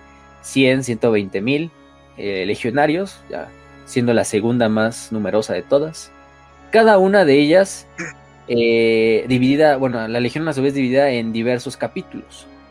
Estos capítulos, que creo que no tenemos literalmente un número, pero por lo que podemos inferir es que sean de mil, mil cada uno, como lo eran en otros lugares. Eh, así como los capítulos de la actualidad en los capítulos Astartes, pues igualmente estos capítulos ya existían desde la Gran Cruzada, ¿no? Los portales no eran los únicos que lo usaban, pero, pero bueno. Cada una de estas, como tal, como se dice, capítulos tenían un, un nombre y un icono específico. Esto era cada uno representando las diversas constelaciones de Colchis, ¿no? Entonces, pues a su vez cada uno consiste de diversas compañías que pues variaban entre 500, 3000 guerreros, también dependiendo, digo, los capítulos no eran de un número específico. O sea, podía haber capítulos más grandes que otros, otros mucho más pequeños, etcétera, etcétera. Y cada uno a su vez tenía un señor del capítulo, debajo del capitanes, y debajo de él pues capellanes y llegan los demás hermanos, ¿no? Entonces había muchos, muchos, mira, o sea, simplemente para decir algunos nombres, ¿no? Tenemos, por ejemplo, a las aspas de las arenas sagradas, que fue destruida en Calt, al cometa negro, a la guadaña rota, eh, ¿qué más, qué más te gusta? a los estos Quillborn, que eran especialistas en lucha de nave, en el vacío, este, por ejemplo, eh, los inscritos que fueron destruidos en el contraataque de Kalt, el Sol eh, aserrado, que era el que estaba comandado por Alguel Tal, y el que incluía originalmente a los Gal Borbak, es este, ¿no? Que su símbolo pues, era un sol, eh, prácticamente. Este, yo creo que es el más importante, el que más, digamos, les van a preguntar en los exámenes, ¿no? Este, pero bueno, tenemos a la, a la ruina, este, a la runa, ¿cómo se dice? ¿Cómo se dice esta palabra? Retorcida, que era otro que también fue destruido en Cal. Muchos fueron destruidos en Cal, vaya que Cal también, digamos, los partidarios de la palabra dirán, no, si matamos a la mitad de la legión de los ultramarines. Sí, pero también ustedes casi, se chingaron su mitad. En una guerra que todos ganaron los ultramarines, una guerra de desgaste, donde mantuvieron bastante ocupados a bastantes portadores de la palabra en la guerra subterránea. Eh, pero bueno, nada más, nada más ahí lo dejo, ahí lo dejo. Em, pero bueno, esos son algunos, ¿no? Aparte de ello, tenían unidades como tal, este, únicas, ¿no? Unidades específicas. Por ejemplo, tenemos a los del Círculo de Cenizas, que era una unidad, una formación única, que iban con, como tal, ¿cómo se dice? Jump packs, eran eh, prácticamente Space Marines de asalto, eh, armados con hachas y con lanzallamas. Eh, y se encargaban pues junto a los destructores, que los destructores pues finalmente son, son escuadrones de, de lo mismo, de jump packs o, de armas como tal de asalto, eh, de destruir iconos, iconos herejes para ellos obviamente, o iconos que iban en contra de la verdad imperial cuando todavía eran los portadores, y los heraldos imperiales. Este... ¿Qué otras unidades tenemos? Por ejemplo, a los eh, Harbingers of the Dead, que son los portadores de la muerte, que eran un grupo que servía de, de, exterminadores como guardaespaldas de Erebus durante la batalla de Kalt. Les fue muy mal, porque vaya que les dieron una putiza, una de las escenas más, más interesantes de esa, de esa, como tal, parte de la, de la herejía, de la batalla. ¿Y qué más, qué más, qué más? Uh, alguna que me falte. Ah, sí, cierto, estos güeyes, ¿cómo se dice? No, ahorita, ahorita, lo busco, pero. Eh, eso en cuanto a pre-herejía, ¿no? Mm, ¿Qué más? ¿Qué más? Bueno, eso nada más es en cuanto a los capítulos. Posterior a la herejía, eh, prácticamente los capítulos eh, vamos a ponerlo así como que desaparecieron. Algunos se mantienen, sí, pero no es una estructura tan rígida como es esa parte. Hay algunas bandas de guerra también, claro, eh, pero no son muy comunes dentro de la legión. Principalmente, más que ser bandas de guerra, vendrían siendo como subfacciones o sectas dentro de la propia legión, comandadas por un señor de la guerra. Por ejemplo, tenemos a la primera hueste, que es comandada por Corfairon, que es como la heredera de la primera compañía, a la tercera por Prider Bracon, a la séptima por Ecodas, y así, y así, así. El 34 por Marduk, y a partir de ahí ya tenemos algunas subfacciones, como tenemos a los benditos, liderados por Darok Bar, este, mm, entre otras, ¿no? A la hermandad, a los eh, fervientes, a los santos hijos del Orgar, a la hermandad iconoclasta, entre muchas, muchas otras. Entonces, eso es en cuanto a lo de, ¿cómo se llama? eh, post-herejía. Sí, digamos, no se mantuvo mucho. Eh, tienen todavía un cuerpo de capellanes, es interesante. Una legión traidora con capellanes. Ya no se llaman capellanes, se llaman apóstoles oscuros. Es el nombre que actualmente tienen. Y pues digamos, tienen la misma función que un capellano tendría en un capítulo Astartes lealista. Pero en este caso, pues, pues son, son todo lo contrario, ¿no? Son sacerdotes impíos que van predicando la palabra de los dioses oscuros a sus hermanos y pues también sirven como ese, ese, ese líder religioso dentro de la, de la legión. Aparte de ello tienen, por ejemplo, sus primeros acólitos, que son aprendices de este apóstol oscuro, eh, y que aparte pues mantienen o lideran una parte del de la hueste liderada por este propio apóstol oscuro. Por lo general los apóstoles oscuros más que nada van a ser también los líderes militares. O sea, los apóstoles oscuros se han convertido como en el señor de la guerra paradigma dentro de la legión, en la actualidad, ¿no? Este. Como tal. Entonces, eh, de hecho, para que un acólito ascienda a ser apóstol oscuro y tome el lugar de su maestro, hay tres formas, ¿no? Una es que pues se espera que hasta, que el apóstol oscuro muera en batalla y se le elija por el, concilio oscuro en Sicarus como nuevo señor. Otra es que mate al apóstol oscuro, eso es más fácil, este, eh, como tal. Bueno, son, en realidad son dos nada más. Entonces, o es que se muera o que tú lo mates y aceleres el proceso. Ya estará en cada quien. Y aparte tenemos otro rango que es el Corifaus. El Corifaus es prácticamente un, un Astartes que sirve como el teniente de, o el campeón de un apóstol oscuro. Es un título más que nada simbólico, pero él lidera, por ejemplo, a lo que son los guerreros más veteranos, a los estrategos dentro de una, dentro de hueste. Y pues él también es el que sirve como en un nexo entre el hermano de batalla o el portador de la palabra común con el apóstol oscuro. Entonces, si tienes que dirigir a tu apóstol oscuro, primero tienes que hablarlo con el Corifaus. Y el Corifaus ya te va a dar permiso. Entonces, más que nada, ya que más que capítulos actualmente son huestes de guerra, cada una liderada por un, por cierto, apóstol oscuro. Pueden variar mucho el tamaño, desde 100 astartes o menos, o hasta 1000 astartes o más. Entonces, si no, tampoco hay un número y, no, no habría digamos, la necesidad de, decirles un número en específico.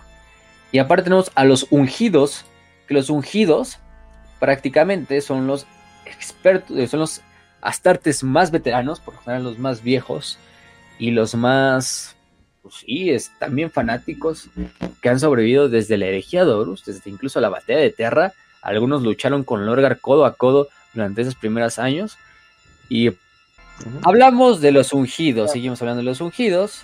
¿Qué más podemos decir de los ungidos? Bueno, cuando alguien se une a los ungidos, es un título que va a llevar toda su vida. Es un título que te puede salir o regresarte a los demás rangos de la legión. Si va a ser un ungido, va a ser para siempre. Ser un exterminador. Este, te digo, esos güeyes han luchado desde la batalla de Terra. Te digo, no hay güeyes que lo superen en cuanto a veteranía, en cuanto a habilidad en la guerra. Pues obviamente a ellos les vas a dar las armaduras de exterminador. Eh, como tal. De hecho son como héroes dentro de la propia legión, o sea, pinches güeyes de leyendas y es raro incluso ver un ungido para los demás portadores de la palabra.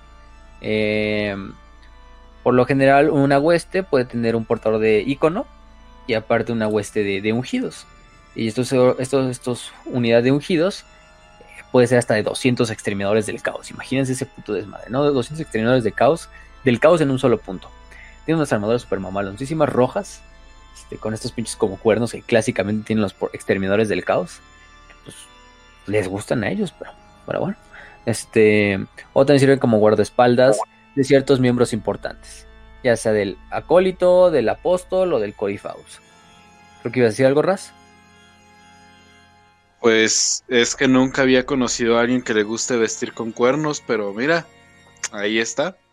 Por fin, los cuernos son basados. Exactamente. Y bueno, todavía tenemos a los Galborback. Como tal, ya no se llaman Galborback, porque Galborback solo fueron los primeritos que eran parte del, de los ojos, del sol, del sol cerrado, que era la unidad que comandaba este Argeltal. Entonces que eran astartes poseídos por un demonio, entonces tenían esta capacidad como de, de, mutar y sacar al demonio, hacer esta simbiosis con el demonio, y eso les aumentaba el tamaño, la fuerza, capacidad incluso psíquica, o son fuerza sobrehumana. Entonces, imagínense, si ya un pinche Astartes de por sí es lo que es, ahora potenciado por un demonio, pues tienes a los Galborbak.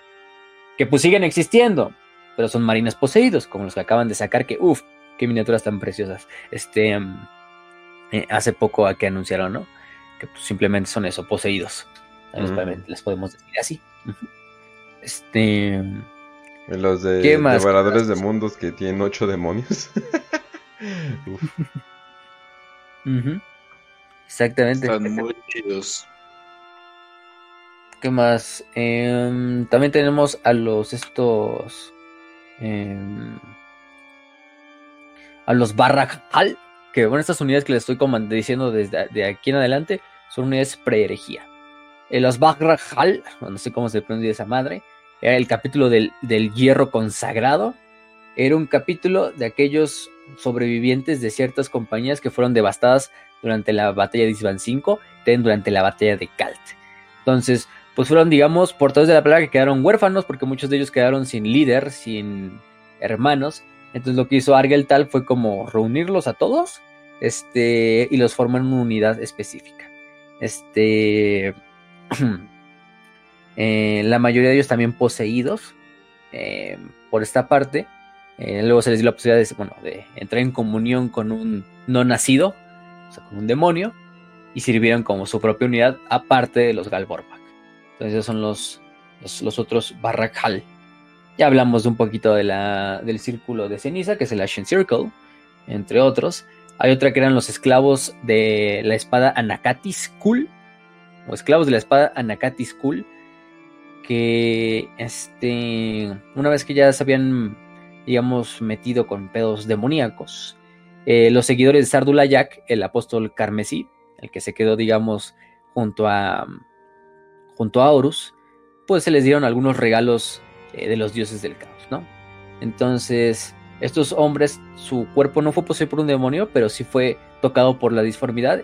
Entonces, pues quedaron totalmente pinches contorsionados, mutados, pero se llevan un tipo especial de espada, que eran las espadas Anakatis, que era una espada, creo que incluso de creación sino, si no mal recuerdo, no se dice de quién, eh, quedaron fusionados con la espada. Entonces eran especialistas cuerpo a cuerpo, que andan armados con una pistola de plasma y con una esta de espadas Anakatis. Entonces la espada Anakatis ya más que nada es parte de su brazo, ya ni siquiera es este, de, una... No sé si algunos jugaron el juego de Prototype, ese pinche juego, eh, cuando ese güey como que convirtió sus pinches manos en espadas, así más o menos. Este... Como, pero bueno. Como un Venom de carne o algo así, ¿no? También, también más o menos, sí. Otro tiempo, término que son los Anunnaki. Ay, cabrón. son los Anunnaki, pero la influencia está ahí clásica, ¿no? Los Anunnaki. Ay, güey, qué pedo, ya estamos metiendo en pedos ahí. Este, alienoides. Ah, este, Eso es el eh, diablo. De los dioses sumerios. pero sí, los Anunnaki era un, un término colchiciano, eso dicen ellos. Este, que significaba los jueces del infierno o los hijos príncipe, un pedo así. Este. Que eran prácticamente los Dreadnoughts de la región. Así de fácil. no, no, podemos decir más. Los, estos. Y aparte había otro tipo de Dreadnoughts que eran los Maragal. Los Maragal.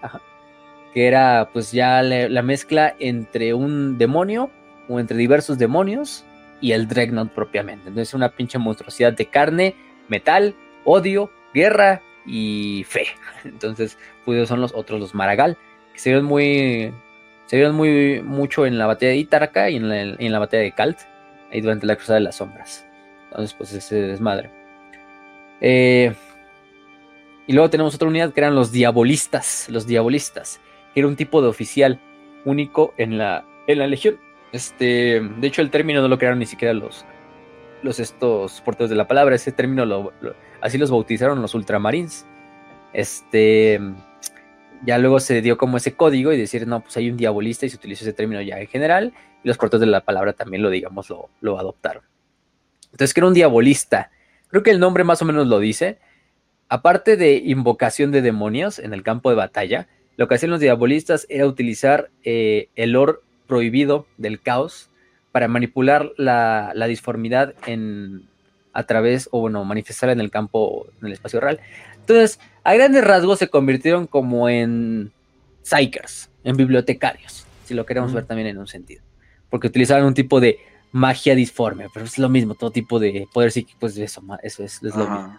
Pero pues sí, entonces su, unidad era, aparte también la invocación demoníaca, eh, en masa dentro de la batalla. Y pues sí, Gilliman los puso como una de las principales prioridades a asesinar durante la batalla de Kalt si veías un diabolista, era la prioridad principal, ¿no? Porque pues ese güey de repente te podía pinche spawnear cinco cabrones detrás de ti, ¿no? Entonces, pues no querías eso ahí en tu, en, el campo de batalla. Ese es muy peligroso. Entonces, tenía que decir que los portadores de la palabra actualmente utilizan mucho lo que son infantería humana, o sea, es curioso, ¿no? Una legión que utilice eh, infantería que no es astartes, pues sí, sí lo hacen, lo hacen muy a menudo. De hecho, llevan, o puta madre, llevan así, digamos, este, cientos de miles o miles de, fanáticos de lo que coloquialmente en conjunto le decimos los perdidos y los condenados, es decir, cualquier cultista del caos, ya sea un ex militar, un civil, lo que tú quieras, este, que se une a las legiones del caos y pues deciden luchar en, favor de los dioses oscuros. Entonces es muy común ver que pues, cuando los portadores de la palabra marchan a la guerra, pues no van solos, van acompañados obviamente de ingenios demoníacos, de miembros del mecánico oscuro, pero también miembros de los perdidos y los condenados, bastante que lo utilizan. Entonces incluso mantienen, digamos, huestes enteras de puros cultistas, eh, manipulados y liderados al final de cuentas también por el, por, por los astartes y al final de cuentas por el apóstol oscuro, que es lo, lo interesante. Mm. Pero, eh, ¿qué más? ¿Qué más? ¿Qué más? Y bueno, eso es en lo que cabe en cuanto a su doctrina de batalla. Eh, ¿Qué más se nos escapa? ¿Qué más se nos escapa? Mm, naves, sí, utilizan muchas naves, claro que sí. La Fidelitas Lex creo que fue la más famosa, que fue destruida sobre la superficie de armatura. Eh, ya no existe, era su nave insignia y su gloriana. Aparte había muchas otras. La Infidus Imperator, que era la que era comandada por Corfiron. Esta Infidus Imperator, que de hecho ahí sale en una de las partes de, de esta No No Fear, que es una novela eh, de la novela de Calt y aparte de la novela gráfica de Honor de Macra. Uf, está muy buena esa, esa novela gráfica. Entonces véanla por ahí. Este, aunque fue destruida finalmente por el Honor de Macra. ¿Qué más? ¿Qué más? Ah, claro que sí, pues las, las estas, las, ¿cómo se dicen estas naves? Mm, las naves clase Abismo. Eh, que estas naves clase Abismo, incluso pueden rivalizar en tamaño a lo que era el, la Falange, casi casi, que fueron creadas en secreto por miembros del Mecánico ahí en Júpiter, eh, o en Saturno, creo que fue en Saturno más bien. Entre ellas, una de ellas, bueno, una de ellas era la, la esta, la, ¿cómo se llama? El abismo furioso, ¿no? La Furious Abyss. Que de hecho hay una novela completa hablando sobre esa nave y cómo intenta llegar a Ultramar y destruir Macrack desde un, desde un madrazo, pero no tiene éxito. Que es una novela que yo les digo que no lean siempre, porque no se pierde nada. Pinche novela irrelevante, la verdad. Es como una novela de relleno, así como, como una, como si fuera Naruto, no sé, este. ¿Es la novela de la playa? Es como la novela de la playa en la herejía de ok. Sí, sí, sí. Y bueno, Colchis ya no existe, eso hay que tenerlo en cuenta también. Solo queda Sicarus y Calmec, que son otros dos planetas. Pero bueno. Entonces, su semilla genética, su semilla genética, este, pues es bastante pura, si podemos decir que parece para una pinche legión traidora. Bueno, cada quien le pondrá ese pinche nombre. Pero em, como tal, em, digamos, su, única falla es ese pedo del fanatismo que ya viene marcado en su psique, este que lo lleva a veces hasta delirios eh, que varían, ideas delirantes completamente, eh, donde pues se autoinfligen una idea o se ponen una idea y para sacarla de ahí está muy cabrón. Bueno, pero ¿quién no hace eso en el 1941? Entonces, pues en un mundo de locos, este el, loco es el más cuerdo, entonces pues tampoco les podemos echar un... Este... Obviamente ya dependerá de cada Astartes y en su grado de corrupción ante la disformidad, pues, sus, sus, tanto su físico como su personalidad y su alma, ¿no? Qué tan del lado del dios o qué tan atrapada en un dios esté, o en los cuatro dioses, o incluso poseída ya sea por un demonio o en simbiosis con un demonio. De hecho es una de sus creencias, ¿no? Que debe haber una perfecta comunión entre el hijo el hijo no nacido de los dioses, que es el demonio, dicen los no nacidos, y entre el ser humano, ¿no? Para crear el ser perfecto, si lo queremos ver así. Entonces, es muy cagado ver que pues los portadores de la palabra abiertamente dicen pues a los demonios tomen mi cuerpo, ¿no? Conviértalo en su instrumento, pero nunca como una posesión completa, que es lo que dijimos hace rato con Lorgar, cuando se enteró de que Fulgrim estaba poseído, sino más bien un tipo de relación simbiótica donde los dos se beneficien, donde se puede alcanzar este máximo grado de iluminación. Ellos lo ven así, ellos lo ven así, ¿no? Que, que no hay nada más bendito o impío o más grande que fusionarte con uno de los hijos de los dioses, ¿no? O sea, con, con una parte incluso de los dioses, porque los demonios no dejan de ser eso, son un fragmento de su dios progenitor. Entonces, tú al fusionarte con ese pedazo de, tu dios, pues estás trascendiendo, ¿no? Entonces, pues sí, este, es lo más importante. Es una de las instancias que incluso el libro del Orgar pues maneja, ¿no?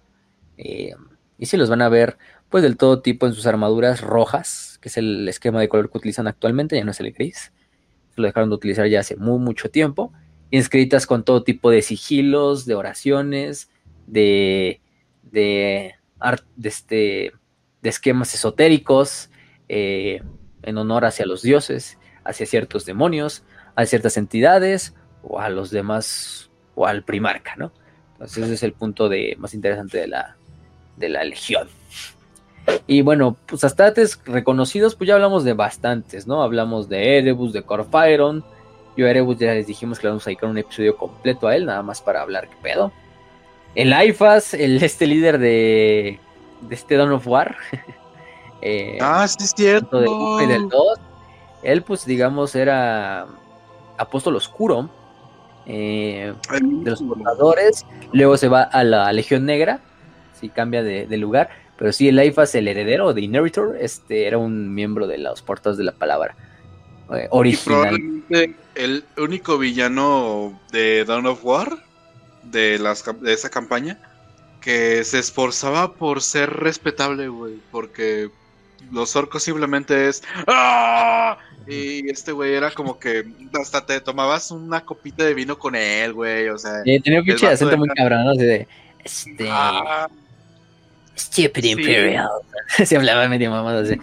Sí. Y muy condescendiente, muy como refinado para el caos, güey. O sea, el vato sí tenía porte, tenía como la actitud, güey. O sea, te digo, yo lo escucho y estoy tomándome una, una copita de vino, güey. Ahí todo el desvergue. Hasta que lo matan los dioses. Así, ¿no? oh, Hasta que lo matan los dioses por pendejo. Empieza, ¿verdad? Por... empieza a flotar y explota. Bueno, está bien cagado el final donde pinches monitos empiezan a flotar y explotar así cuando está haciendo el ritual. Estoy bien cagado con esas pinches gráficas. Pero, pero bueno. Este, pero no le quita que sea un pinche juegazo. Este. Ahí está, maté un pinche mosquito que anda aquí ya. Perdón. Este. Así como, así como, mataron a Elfas. También a Elfas. Este, Elfas. ¿Qué más? ¿Qué más? Entonces también tenemos a Maldoc Carto, Maldoc Carto, que muchos a lo mejor dicen, ¿quién vergas es ese? ¿No? A lo mejor otros lo conocen por su otro nombre, ya como demonio o príncipe demonio, que es Emkar, ¿no? Emkar el renacido. Que fue un apóstol oscuro em, que comandó a las fuerzas de los portadores en la batalla de Kalt. Este, ¿qué más? ¿Qué más? ¿Qué más? De hecho, también sirvió en esta famosa guerra, ¿cómo se dice? Esta guerra eh, subterránea. eh, luchando principalmente contra Remus Ventanus, uno de los más grandes Ultramarines que jamás ha existido. De hecho, Remus Ventanus ya me acordé que estaba presente cuando desmadran Colchis, que es esa parte del, como del epílogo de la batalla de Kalt. Em, y bueno, como tal, ¿no? Este. Eh, por ahí sucede que al final de la batalla se le concede una la demonicidad, no vamos a hablar de todo el desmadre que pasa para que se convierta en eso, pero se convierte en el famoso príncipe demonio conocido como Emkar, que va a ser un dolor de huevos tanto para Caldor Drago, este, que de hecho lo asesina en su juventud, eh, para los Carios Grises principalmente, pero también para los Ultramarines, para Katos Icarius, por ejemplo en la batalla de Helamar Rift, también para Marnius Calgar, este pero más importante, también para Mephisto, me acuerdo que también luchó contra él. ¿Quién más? ¿Quién más llegó? Em, ah, y obviamente, pues sí, eh, la invasión hacia Ultramar, ¿no?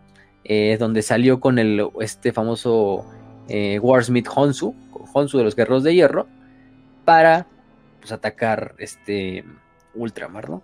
Y que llevó a esta pinche rivalidad con Sicarius y con Ventris, con Uriel Ventris, que de hecho Uriel Ventris es el que finalmente le da la muerte a, este a, a Emkar sacando un pedazo de una Natame, de la, de la Natame conocida como el fragmento de Erebus, de la, de la tumba de, Ventanus en, en, Kalt. De ahí saca esto, obtiene el nombre verdadero de, de Emkar, que es Malok Carto, y con eso lo asesina y le da muerte verdadera, ¿no? Al famoso demonio. Entonces, Malok o Emkar, como le quieran decir, pues es un personaje importante porque, digamos, sirve como antagonista de, de, varias novelas, en especial de la de, de Chapters Do, de las novelas de los Ultramarines, de Graham McNeil. Entonces, pues es uno de los más reconocidillos por ahí. Entonces, ¿quién más? Malocarto, ya hablamos un poco de Argeltal, por supuesto. Safen, que era uno de sus como sargentos, de, también de los, de los Galborbak, que fue asesinado por uno de los custodes durante este pinche eh, motín que hacen cuando, cuando van hacia, hacia Acadia. Em, ¿Quién más? ¿Quién más? Se me va el nombre de este güey que es el Dreadnought. Em, déjame lo busco porque de hecho una de las preguntas era sobre él, de que quién era. Eh, pero sí, hay muchos personajes. Eh, Bartusanare, que también se mantiene leal al, al, emperador. Bueno, leal entre comillas, porque en realidad su misión es ir a acabar con Lorgar. No sabemos si tiene éxito, porque no se ha escrito más de él en las novelas de la herejía de Horus. Y no sé si se vaya a escribir más, porque como que lo dejan un poquito medio, medio al aire. ¿Qué pedo con, qué pedo que con él? Ah, el Ancorita, ajá, el Ancorita, que era un Dreadnought, eh, clase de desprecio, nativo de Colchis, que pues, seguía vivo, lo descubren en un mundo cardenal, cuando un, apóstol, un, apóstol, oscuro pues ataca en este, en este sentido, y se supone que el Dreadnought proclama que el emperador purificó, purificó su alma, y se mantiene leal cagadamente al, a lo que es el, el imperio, este, como tal. Eh, ¿Qué más podemos decir de él? Pues lucha en esta batalla, eh, ataca a su antiguo hermano, eh, rescata a un capitán de los del Adeptus Astartes y desaparece de la faz de la tierra. Este, pero sí era un, un, un Astartes clase Contemptor, ya me acuerdo, Contemptor, que pues rechazó todo este pedo demoníaco del Orgar y se mantuvo leal al anatema, si lo queremos ver así. Entonces, no sabemos dónde terminó el, Ancorita. Eh, está en la novela esta de Apocalipsis, que es una novela de, de Space Marine Conquest de, este, de Josh Reynolds. ahí lo pueden encontrar su historia. Es una historia, de hecho, corta. Bueno, no corta porque es una novela. Este, pero pues ahí sale, o sea, no está tampoco sale en toda la novela, cabrón. Pero tiene una, actuación ahí. El, el Ancorita. Pero pues no sé, creo que con eso Así que podemos darle finalizado a este episodio de mm. los eh, de los Warhammers, de los, de los portadores de la palabra. Efectivamente, pues nos quedamos con eso, ¿no?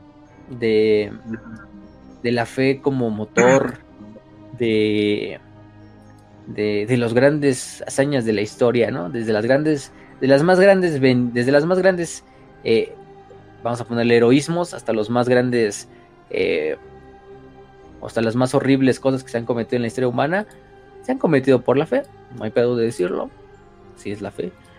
Para que la fe, para que la, para que la fe, lo, importante de la fe es que no necesita probarse a sí misma, ¿no? Y los portales de la palabra nos los, los, demuestran bien.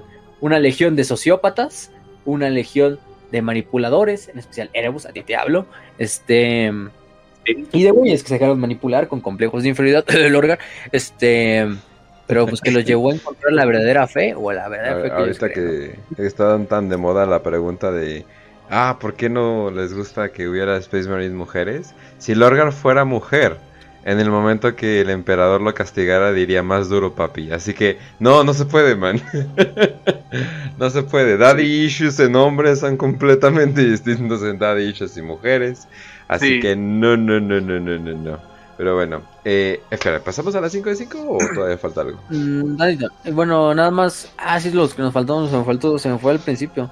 De hecho, Colchis, el planeta de los portadores de la palabra, es una región que existió en la historiografía griega, así que lo vamos a ver así. Colchis era el lugar, era un reino que pues, actualmente está en lo que es Georgia, ese, ese país que se llama Georgia, ahí en el, en el, este, en el Cáucaso. Eh, de hecho, en esa historia es cuando los argonautas, Jason y los argonautas, viajan a, por lo del bellocinio de oro, el pinche cabrito este, bueno, la piel del cabrillo ese de oro, ah. eh, para recuperarlo, ¿no? Es en esa historia donde pues ellos van y dicen por el, con el rey Aetes, que era el rey de, Colchis, y dicen, no, pues vamos por este pendejada.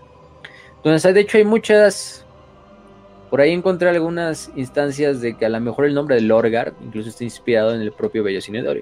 De oro. Aureliano se entiende, ¿no? Aureliano, al final de cuentas, viene del aurum, de oro, o sea, del dorado, es lo que significa el nombre de Aureliano.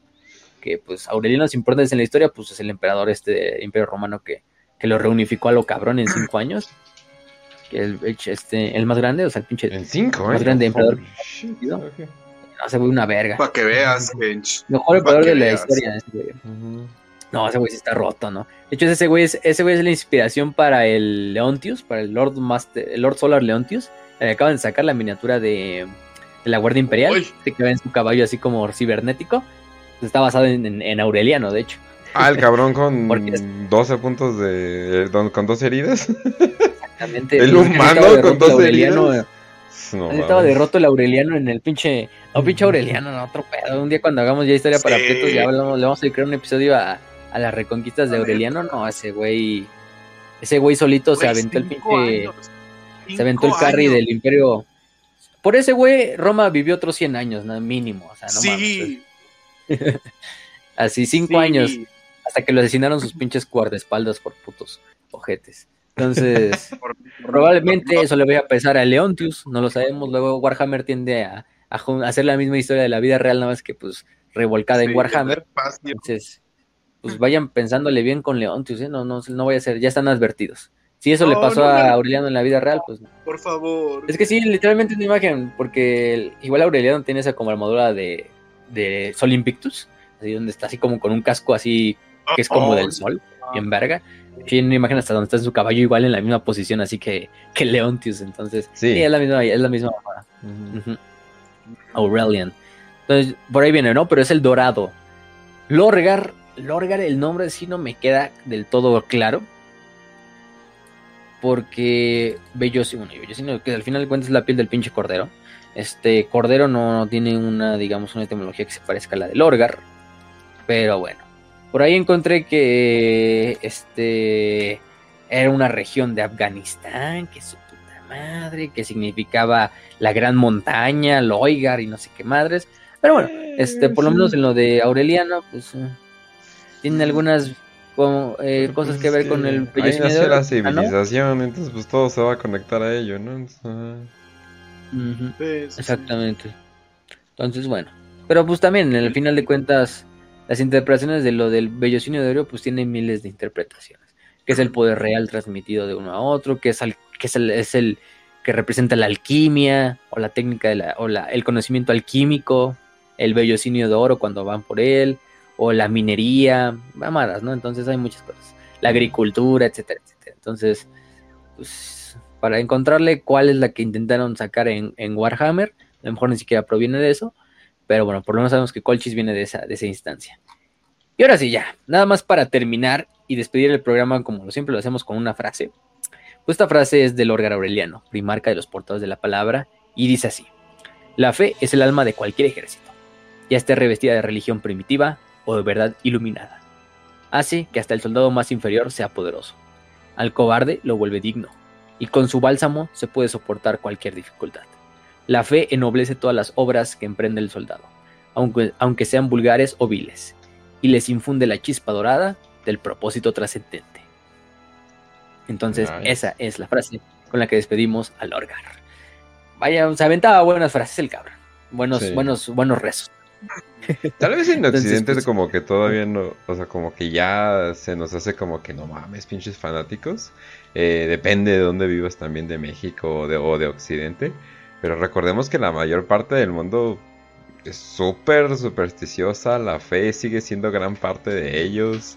O sea, el fin de semana me eché una película eh, hindú y, y ellos así, no, pues la historia fue de que 12 semidioses reencarnaron en humanos y así sí hicimos la revolución hindú y es como, ah, ok, y ellos lo consideran canon, o sea, es como que sí, sí, sí, semidioses eh, reencarnan a cada rato, entonces recordemos que tal vez Occidente ya está muy washeado de, de ateísmo, pero eh, el resto del mundo sigue bien hardcore eh, en la religión, así que no hay que... Sí. No hay que bajarle valor definitivamente, sobre todo cuando eh, vemos que, no sé, inclusive, a- no sé, por ejemplo, países que pensemos que no tienen mucha influencia de religión como China, dicen, no, pero China ya no tiene religión. No, tienen un chingo de religión, tradición y todo eso.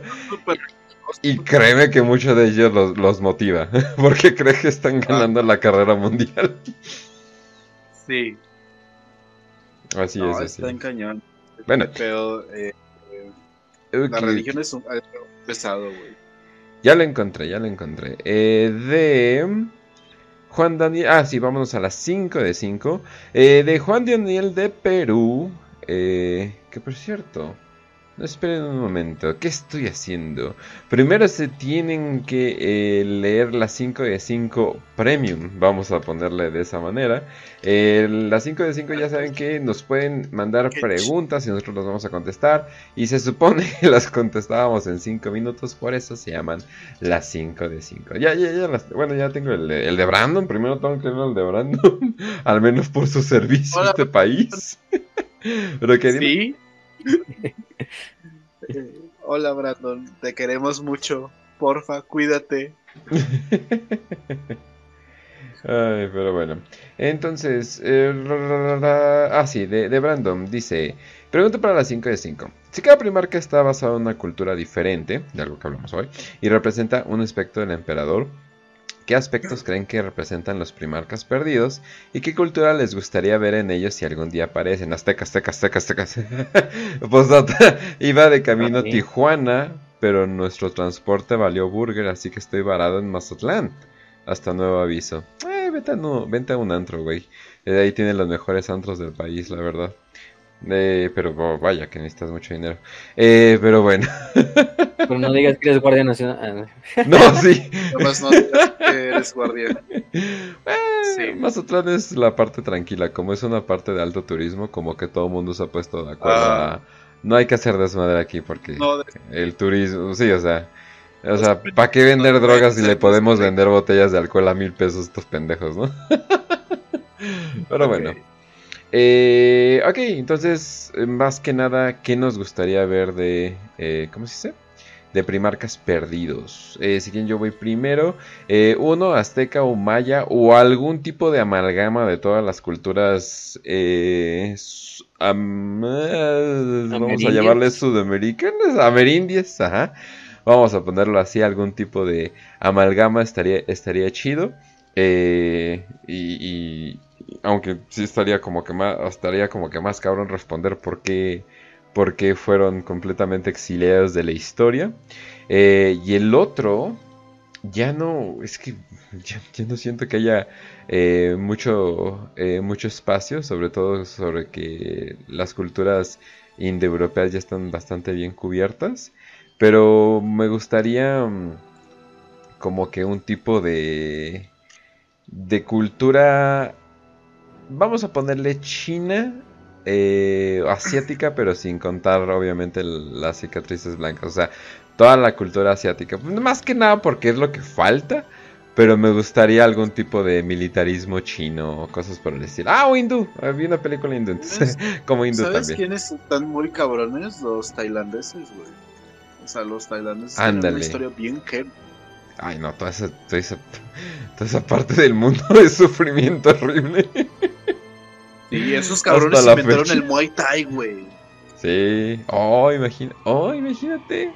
Una. Sí. Oye, algún tipo de legión que le guste mucho como que el tipo de combate marcial cuerpo a cuerpo, pero es que a todos Sí, eh. ya- pero como de artes marciales propiamente, o sea, Ajá. ah, estaría bueno, estaría bueno ahorita que lo dices. A ver, tú Rastro, ¿tú dices esa? Pues sí, güey. O sea, yo la neta sí me iría porque al menos que tengan como una cultura más de cuerpo a cuerpo, pero no, solo, no solamente dedicado a las armas, sino como puños tipo boxeo y así. Ay, qué Este, raro, el fan de los puños imperiales quiere más puños. Ah, mira qué sorpresa. Obviamente, fisting es mi, es mi pasión, güey.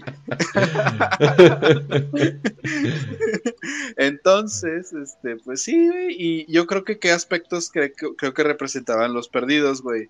Obviamente, pues la paternidad y la honestidad, y por eso el emperador es como es, güey. Eh, muy buen punto. Sí.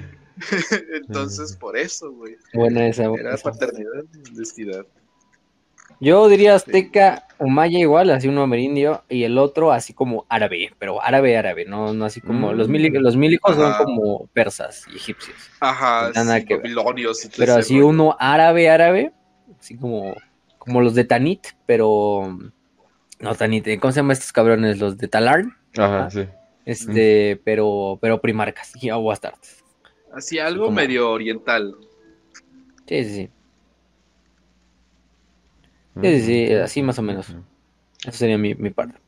Muy bien, muy bien. Ahora sí, ahora sí, nos vamos a las 5 de 5 de la población general, vamos a decirle. De Juan Daniel de Perú dice, es sobre las compañías independientes de marines espaciales. Se sabe que al final de la herejía de Horus, el Black Shield, eh, Crisus Mortok, sobrevivió... eh, Dios mío, que estamos en, en um, de hecho, que sobrevivió, era un ex capitán de la Guardia de la Muerte, donde se le asignó una compañía independiente de marines espaciales. ¿Qué se sabe de esas compañías? Ah, ok. ¿Qué se sabe de esas compañías? ¿Hay más compañías así? ¿Hay algo que se, que sabe, que se sabe de sus acciones? Ahí está. Jesus Christ. Ay, Dios mío. Ujú. El Juan Daniel de Perú, claro que sí. Este, es que siempre me escriben y me mandan las preguntas por, por DM. Ah, ya. Este. Pero dice, a ver, entonces le asignó una compañía de marines especiales. Hay más compañías así. Hay algo que se sabe de sus acciones. Se refiere a los Black Shields. Bueno, ¿quiénes son los Black Shields para los que no sepan? Creo que ya lo hemos bla- hablado un chingo de veces, pero de pedo, lo vamos a hablar. este, los Black Shields son marines irregulares, Space Marines en la herejía de Horus. Estos prácticamente eran aquellos que, pues, mm, ¿cómo lo podemos decir? Mm, mm, Se quedaban, se quedaban sin primarca o sin legión. O sea, decían, no, yo no pertenezco a esta legión ni a esta primarca. Y prácticamente se volvían parias de sus legiones. Se ponían una armadura negra. Entonces con esto, pues los Black Shields peleaban los dos lados de la guerra. Algunos ni siquiera peleaban. Algunos eran, se convirtieron en piratas y pendejadas de ese estilo. Él habla específicamente de la de Crisis Mortuk. Que era una de las, este, mm, ¿cómo se dice? Este, mm, eh, bandas de guerra. Bueno, no bandas de guerra, más bien Black Shields famosos, ¿no? Pues sí, sí había más que la de Crisis Mortur. Había muchas, muchas, muchas. Estaba la compañía de las nueve espadas. Tenemos también, por ejemplo, la Hermandad Oscura. ¿Qué más? ¿Qué más? ¿Qué más? Hay todo un listado. Creo que el tercer pacto había otra que se llamaba así. Hay una que se llama los Ashen Claws. Así como, la, como el capítulo Astartes. Que pues propiamente tiene que ver en, en algunas cosas. Pero, pero pues de qué se sabe de sus acciones, pues, pues eso es lo que te acabamos de decir. O sea, tienes que investigarla una por una. No podemos hablar de todas, pero eh, hay unas que se convirtieron en simples pinches güeyes que trabajaban desde las sombras atacando a los traidores o a los lealistas. Otros que se convirtieron en genocidias. Por ejemplo, tenemos un grupo de la Raven Guard que era leal a Horus que mató a 20 millones de civiles en, la- en el gigante de, de gas de euros. Este- tu cola, eso es un super crimen de guerra, güey. Verga, sí, ¿no viste? Pero bueno. mames. Ujú. Em, como tal, entonces tenemos otra facción que era la de eh, los Revenant de Korak, que era una facción de los Guardias de la Muerte. em, ¿Qué más? Em, que se pasó en contra de su legión cuando vio que Mortarion utilizaba pues hechicería en la batalla de Molech y pues se consideraron los, los verdaderos remanentes de la Guardia de la Muerte y no mataron a su primarca, no tuvieron éxito y bueno, entre otras cosas. Eh, son algunas de las que te puedo decir. No me las sé todas, pero sí hay bastantes grupos que hicieron cosas que es mejor no saber, ¿no? no, pero este, sí les. Algunos sí se convirtieron en simples genocidas, otros en, le- en luchadores eh, por, por el emperador, otros pues simplemente en piratas, otros fueron a esconder en el Maelstrom, etcétera, etcétera, etcétera. Eso en cuanto a lo que podemos decir.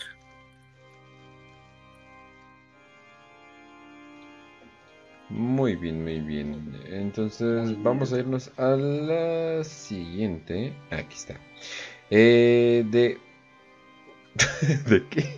De Holu Habuto, que parece algún tipo de albur. Eh, dice, pregunta para las 5 de 5, ¿qué opinan del Star Child y la obsesión de los portadores por encontrarlo? ¿Qué habrá detrás de todo eso? Saludos desde Colombia. Ah, ok, ok, ok. Pues del Star Child. Es canon, no es canon, ya como que ya me quedé como que en medio así de que, pues bueno, si no es, no, no es, etcétera, etcétera. Pero si los portadores lo buscan, créeme que no es para nada bueno, no, no, no va a ser un momento de redención ni nada por el estilo. Tal vez ascenderlo, corromperlo, e- etcétera, etcétera. Pero bueno, para los que no saben, se supone que es este tipo de mm, impresión en el warp que se supone que es eh, directamente de- del emperador. Eh, hay Su una, alma. ajá, hay una confusión que se supone que están diciendo que el Star Child es el hijo del emperador, eh, ¿no? Y ya los que de plano no sé qué tienen que hacer con su vida ya están diciendo que es el hijo que tiene con Ibrain. Y es como que uh, Gilliman con Sí, Ibrain. no mames, Ajá, y es como que no. Órale. De hecho, no tiene nada que ver, pero pues bueno, yo creo que escucharon Child y dijeron, ah, no mames, pues sí, ¿no? pero no, no, na- nada que ver. Eh, se supone que es esta alma del emperador que se encuentra ali- siendo alimentada eh, todos los días. eh, por obviamente todos los restos y cosas por el estilo.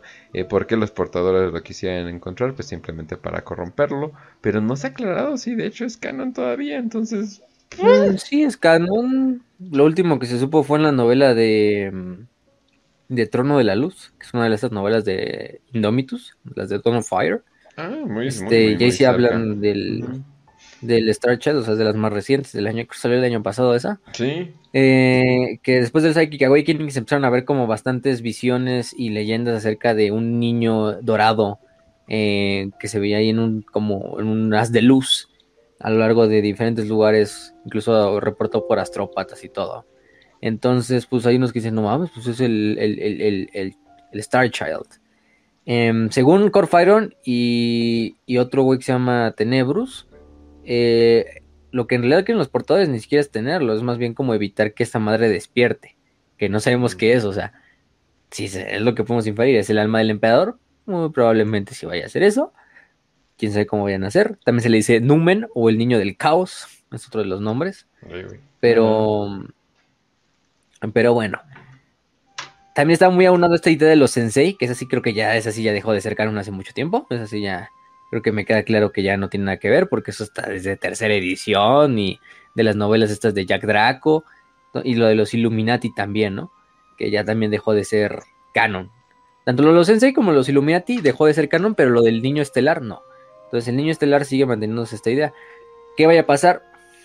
No lo sé. Con esto de que Gilliman fue, pues digamos, poseído por el emperador, habrá más la posibilidad de que este Star Child pues tenga un papel más activo en la galaxia. Sí, eso es obvio. Pero, si te soy sincero, no sé cómo lo van a bajar. No sé cómo lo van a mantener. Y pues sí, no, no, no, no le veo. No le veo, digamos, cosas de estilo. Hasta incluso en este libro de Xenology, que bueno, no es tan viejo, pero tampoco es tan nuevo, fue del 2006. Está como, digamos, libro así, guía gráfica visual. Hay una plaquita así como de piedra que habla del Star Child. Ujú. Así como si fuera, digamos, una piedra así como de jeroglíficos así antiguísimos. Y se ve el Star Child, así como un niño estelar, ahí como flotando en el, en el. Entonces, quién sabe qué vaya a ser. Es el desmadre. Entonces, es el desmadre con lo del Star Child. De hecho, te, te envío la imagen para que la, para que la pongas ahí. Pero, pues, ¿de qué es canon todavía? Es canon de que los portadores de la palabra en realidad no lo quieren para tenerlo, sino para detenerlo. Eh, qué tan espantados deben estar los cabrones para diciendo, vamos que no despierte su madre. Este, pues han de saber algo Sí. que nosotros no, pero bueno. Hasta que pues ¿Quién no se escriba una novela o que se haga algo otro Pues evento así como lo que está- pasó en Ahorita pues que, no lo sabemos. ahorita que está Psychic Awakening podría ser un tipo de despertar de Dios como Slanesh, pero al revés. Bueno, Ujú. Pues, ¿Quién, quién, quién sabe cómo saldría, la verdad. Pero sí, muy, muy interesante todo eso. Ahora sí que eh, hay que checarlo. Y. Ah, ok. Y vamos a la siguiente de Kill 'Em All. Eh, dice 5 de 5. ¿Por qué no existe el modelo Mark 9 de la armadura Astartes? ¿Cuál es su modelo de armadura favorito? ¿Existe el modelo Mark 9? Ah, caray. Eso nunca lo había checado. El Mark 9, si no mal recuerdo, es. ¿Cuál putas madres es el Mark 9? ya ni me acuerdo la verdad, ¿eh? Efecto Mandela, efecto Mandela. Porque hasta donde yo me quedé, Mark 8, que es errante, como el marín normal, que lo queremos ver así. Es el último antes de la armadura de la armadura primaris. Que en teoría, bueno, es que no, no, no cuenta, porque la armadura primaris es la 10 Tacticus. Pero sí nunca hubo un modelo en realidad de, de la 9, simplemente se Ah. dejó así como Ok. en, en, en el ostracismo de qué pedo, como haces este. Em, pero sí nunca se sacó una nueva. Algunos dicen que la nueva era la de la Dead Watch, pero pues, la de la, la Dead Watch utiliza a final de cuentas la 8, entonces no sé dónde esté sustentado esa parte. Ahora sí que no te sabría contestarla del todo, pero si nunca hubo un modelo tampoco, ¿eh? eso sí, o sea, eso sí me queda claro que nunca hubo un modelo de la 9, por lo menos en imagen. Este, mencionada, pues tampoco, porque se pasó directamente a la 10, y ahí de la 10, pues nada más es la, la actual de los primaris, que es la Tacticus. Pero en cuanto a mi favorito, yo diría que me gusta mucho la de, ¿cómo se dice esta? La... Estoy entre la Heresy, que trae estas como bolitas, como estos perdigones así en las, estas madres, y la Iron, que es la 3. Que está muy vintage, así, muy, muy vieja, así de la herejía. Como la que utilizaban mucho los, los, por los guerros de hierro o los puños imperiales. Creo que una de esas dos. No me decido por una. Raz. Mm, Murió. mande. Pues, ¿Cuál es tu favorito? Estamos contestando. Ah, eh, perdón, es que estaba recibiendo un mensaje. Ah, sí. Mi modelo favorito, pues la de. Ahí está para que los veas. Híjole. Sí, sí, sí, sí, sí. Pues yo me voy con. Con la Mark 3, güey. O, o la Mark 2. Ay, qué raro. Parece que. Ajá. Sí, no mames. Me, me gusta ese diseño como. Como medievalón, ¿sabes? O sea, Mm. feudalón, medievalón de. Sí, sí parecen caballeros y todo ese onda. Y este. La neta me quedo mucho con esos. También vergas. Además tienen un piquito. La, la Mark II. La Crusade. Entonces, sí. Básicamente Ah, esos. ya, Además, como que sí. tienen estética. Sí, tienen como que cierta estética de que. Sí, sí da la sensación de que este güey es peligroso. No sé. Pues a lo mejor fue así O sea- como con el Windows 9, así, ¿no? De nunca hubo un Windows Ajá. Exacto. 9. Windows 9. Así de, nah, no Sí, está 7, feo. 8, 10. Ajá, queremos que ya sea el directo al 10, sí, definitivamente. Windows 10. Ajá. Eh, Igual ah, yo voy a defender a la Corvus tantito, está bien chida, la verdad. Eh, el casco se me hace bastante El único. Vicky. Sí, exacto. Sí, ya como que no, no, hay, no hay tantos eh, Vikis. Eh, yo digo que la estética de Vikis puede quedar para muchas más legiones. Aparte de la... ¿Qué es? De la 19. Ujú. De la guardia. ¿no? Ajá, del. Exacto. Ay, Kilemo dice, aguante la Mark 6. Exacto, a huevo. Parece que me está escuchando a la verga. Sí, sí, sí, sí. Pero bueno, eh, vamos a la siguiente de Tobar. 5 de 5, si pudieran armar su team de Deathwatch con Astartes antes y después de... Ah, con antes y después de la herejía, A la ¿a, quién, ¿a quiénes pondrían? Mm, Oh my god.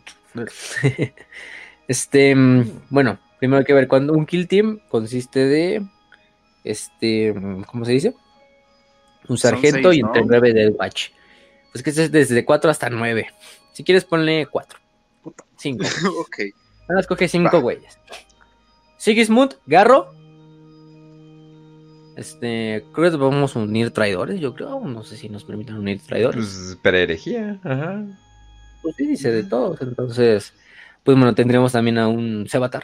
Ya tenemos ahí tres cabrones vergas. Verga. Este. mm, Puro primer capitán. Él dijo lo que quieran. Él dijo. Nunca dijo gócenlo. Va. Date. Este.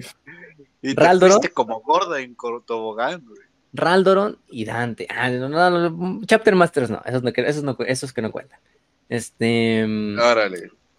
Y voy a meter a. ¿Cómo se llama este? Tiberius de Red Wake. Al de los escarciadores. No, pinche rotísimo esa madre. ¿Tú, Ras? Yo voy a decir rápido. Eh, mitad minotauros, mitad carcharadones y un lamentador para que haya alguien quien bullear. Y alguien que hay que ver, que alguien que sirva como carne de cañón en las sesiones. Exacto. Sí, no mames, está peligroso Sí. eso. Va primero. Ahí voy. vienen los tiránidos, no mames, ahí vienen lo, lo que escapamos. Güey, yo justamente, Quedó. la neta, si necesitamos a alguien a quien bullear, güey, yo metería de a huevo a Cato Sicarius. sola, sola, porque dentro de mi mente, mi headcanon sí habla como en TTS, güey. No, pero Sí, se- habla esa como es la cosa, o sea, lo buleas, lo todo eso, y de repente volteas y así, ¿de dónde está? Ay, espera, ya mató a la reina. Entonces, sí, ya, ganó, es ya hizo todo, y es como, puta madre, no lo puedo odiar. ¿Puedo, puedo poner este que sean como tipo caos, pero antes fueron leales y en su época leal? pues por herejía. Sí, todo. Ah, va, va. Entonces, eh, Raldoron, Sigismund, Dante, eh, Sicarius, eh, Artas Moloch. De ley tenía que poner Artas Moloch. Vete a la verga, ok. Este, Karn y Euron Blackheart. No, man. Sí, no Nada más con mames. Ya si quieres nada más poner acá. Con, con Cato Sica- ese pinche equipo va a destruir todo, güey. Eh, De un putazo destruyen un planeta. Sí. Y. Ok. Entonces ya quedó esa. Vámonos a la siguiente. Eh, de Mario López, 5 de 5. ¿Qué opinan de las figuras de acción de 40k de Joy-Toy? A ver, antes que respondo eso, ¿hay alguna controversia reciente? Porque ha habido muchas controversias últimamente. Todo normal, que ¿no? no. Son las Vamos, el otro de. día vi un güey, otra vez vi un güey en el grupo que, pre- que preguntó, ¿puedo jugar el juego de mesa con una Joy-Toy? O sea, puedes. A Puedes ver. jugar con plátano si quieres. O sea, no, o sea de que puedes, no, puedes, pero no mames. O sea, De repente no ves a entiendo pinche ultramarín, un ultramarín más grande que Mortario, ¿no? A la verga. a, a la verga, güey. Estas madres son Es mío, inmensas. Así ves a todos los pinches mini monitos y de repente Bueno, el grandote así de... Hay, hay muchos nuevos que están en el juego de mesa que no saben qué tan chiquitos son los modelos. O sea, cuando le dices 32 milímetros. Por algo se ellos- llaman minis. Exacto, o sea, pero le dices 32 milímetros y es como, no mames, pero si 32 milímetros es 3 centímetros. Y yo así, pues sí, güey. o sea, son, Ajá. son minis, así de puta. Y si supieras de qué tamaño son los humanos, güey, no mames, ¿no? Eh, pero, Ah. ah, eh, en general los Joy Toys eh, pues, se me hacen hermosos. Eh, obviamente podrías decir, no, pues un precio demasiado elevado, pero es como, pues sí, güey, pero pues es un es, algo de calidad, es algo grande y hasta eso no se me hace tan elevado el precio. Esos accesorios y todo el... Todo el- Ajá, exacto. No mames, los eh, creo que son intercessos, no, infiltrators que tienen que tienen de los Ultramarines. No mames, qué bonitos. Eh, ¿Y Joy-Toys venden grises o venden porque estaría bueno que vendieran grises, la verdad. Pero eso ya sería como Ah, para... Para pintarlo. Sí, pero eso ya sería como que modelismo a los- gigante los escala. pintan grises y ya luego los pintan. Oh, vato. Pero- Vato, no. Que yo sepa que los venden así grises sin color. Creo que no. Creo que no, pero a lo mejor alguien nos puede decir en los comentarios y dice, no, estás pendejo fácil. Si los venden grises. Oh, No, Vato. sí, pero eh, vete- vato, acabo de ver. Acabo de ver, güey. No mames. Los caballos grises, están- los, caballos, los de caballos grises están bien vergas. Los Este, puyos uy. imperiales están hermosos, güey. hasta trae una cabeza de un demonio. ¿Dónde? Joy Toy, mira, ahorita te lo enseño. Pero Va. sí, los pinches Joy Toy Ahorita lo ponemos. tienen lo suyo. Me gustan, a mí me gustan. Nada más que, pues, ya es que no sé. miniaturas, ya como. O sea, eso sí, sé, ya ya te gusta. ya. Sí, exacto, o sea, las miniaturas es como, bueno, las puedes guardar, son fáciles de guardar y aparte puedes jugar con ellas, puedes hacer escenarios. O sea, me gustaría que algún día alguno de esos... Oh, oh my god, qué cosas tan chidas. Y bien, después cambiar las manitas, bellos. las armas, todo. No mames. No, sí, no manches. Para esos youtubers ricos, me gustaría que un día juego Warhammer pero con Joy Toys y están jugando en una mesa Sí. gigante. Es 40 Joy Toys ahí, no. No mames. Oye, los Es que no estos mames, son el- partidos para Kill Team. ¿Cómo se llama? El, el Goobertown Hobbies eh, está haciendo un Ah. proyecto con este, bueno, obviamente tuvo que agarrar un patrocinador y el patrocinador fue este One Page Rules. Pero eh, ahí, muestro el video, pero están utilizando cosas, cámaras y rigs tan complicados para grabar sus tabletops a tal grado que dices, ah, no mames, o sea, está, o están humillando a los a los Battle Reports de Games Workshop, pero por mucho. O sea, el pinche rig que tienen mínimo me puedo imaginar que vale 80 mil pesos y no se me hace nada, nada caro. O sea, la calidad con que están grabando, holy shit. Sea, la neta, sí, mis respetos. No pueden jugar una partida con Joy-Toys, nah, ni los tienen que pintar, men. Ya vienen pintados. ujú. Ajá, simplemente ahí. Sí, pero sí, también he visto güeyes que sí ya los, los pintan y ya los pintan como ellos quieren, así ya. Este, Ándale, o sea, de que puedes. para pues, la verga. no hay como Warhammer una ley. 400k. Está prohibido pintar Joy Toys. Ah, No, pues sí. está en la constitución política de. No. Sí, pero no sé, ¿qué, qué opinan? Pues están bien chidos, güey, obviamente. Pues sí. Sí. No, Bien no los hechos. conocía, ¿eh? Nada, es que no vayan a querer jugar el juego de mesa con ellos y lleguen y los mandan a la verga ahí en un pinche torneo. Así, llegues con tu Joy Toy a la verga, ¿no? Sí. Pero si yo me ¿Cómo compré está? 20 mil pesos. y. Me compré 20 mil pesos de Joy-Toys. Para jugar el juego de mesa, no. Güey, no Ah. Güey, es que estaría bien chido. Pero es que al mismo tiempo, güey, esto sale un ojo de la cara. Sí. Sí, sí, sí, sí, sí. No, entonces no, no lo hagan banda. Ay, pero bueno. Entonces. Oh, Dios mío. Eh... Ah. mm, Serían No, todos, ¿no? sí, no sentía que este era un episodio de 3 horas, pero es un episodio de 3 horas. Confirmado. alargamos más con, con esto. Pero Pero estuvo muy bien. ¿Vamos a hacer un after show o qué? No. Ya es este. Es de las 5 de 5 son el after show. Bien. El after after show no, Muy ese bien. ya no queda, ese ya no Muy queda. bien, Pero bueno, muy bien. entonces, es- pues eso ya sería todo. Ya saben que nos pueden encontrar en Spotify, en YouTube, en iBooks principalmente. También estamos en varias plataformas eh, para podcast por si nos quieren llevar eh, de una manera fácilmente. Nuestras comunidades están en Telegram. Eh, también estamos en Patreon si nos quieren apoyar. También nos pueden apoyar mediante YouTube, que más o menos obtienen los mismos beneficios, pero eh, simplemente de manera distinta. Iconitos para los en vivos, etcétera, etcétera.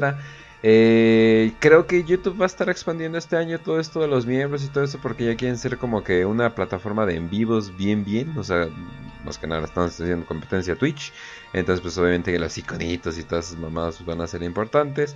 Eh, muchas gracias a, todos eh, por seguirnos, por compartir, por lo que sea, Eh, literalmente por, por todo, hasta por los memes, o sea, todo, todo muy bien. Eh, vi un meme hace poco de que, ah, sí, cuando empiezas en Warhammer, ¿no? Y hay shorts de un minuto. Cuando ya vas eh, agarrado de Warhammer y hay videos de tres horas, quién sabe de quién estaban hablando en este. Pero pues bueno. Eh, y pues ya, eso sería todo. Eh, Raz. Pues bueno, gente, pues ya saben, este, la neta, pinche capítulo bonito, chingón. Espero que se hayan divertido, que la hayan pasado bien, que hayan estado en carretera, en el trabajo, en su casa, oficina, donde sea escuchando este hermosísimo episodio que le dedicamos a los religiosos, eh, niños de coro que son de Warhammer 40k eh, aunque con un chingo de traumas, pero pues aquí andamos.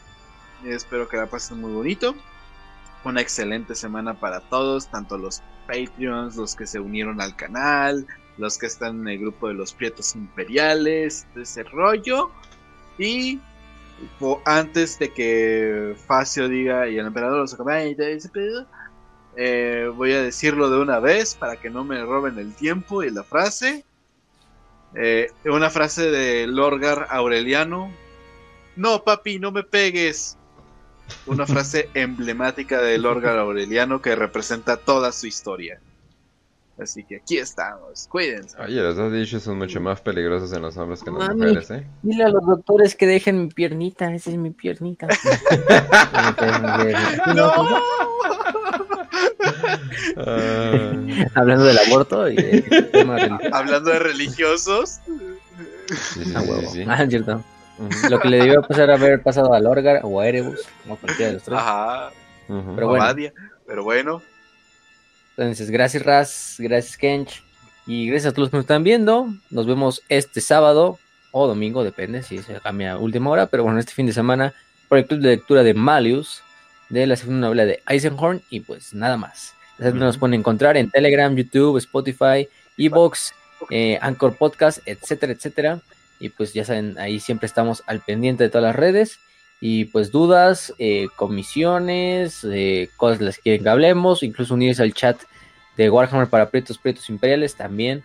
Esténse ahí eh, atentos. Y también gracias a nuestros patrocinadores, Malius 3D y al buen Caravanas de Xmil, claro que sí, también le damos un saludo, que pueden visitar su tienda ahí en Naucalpan.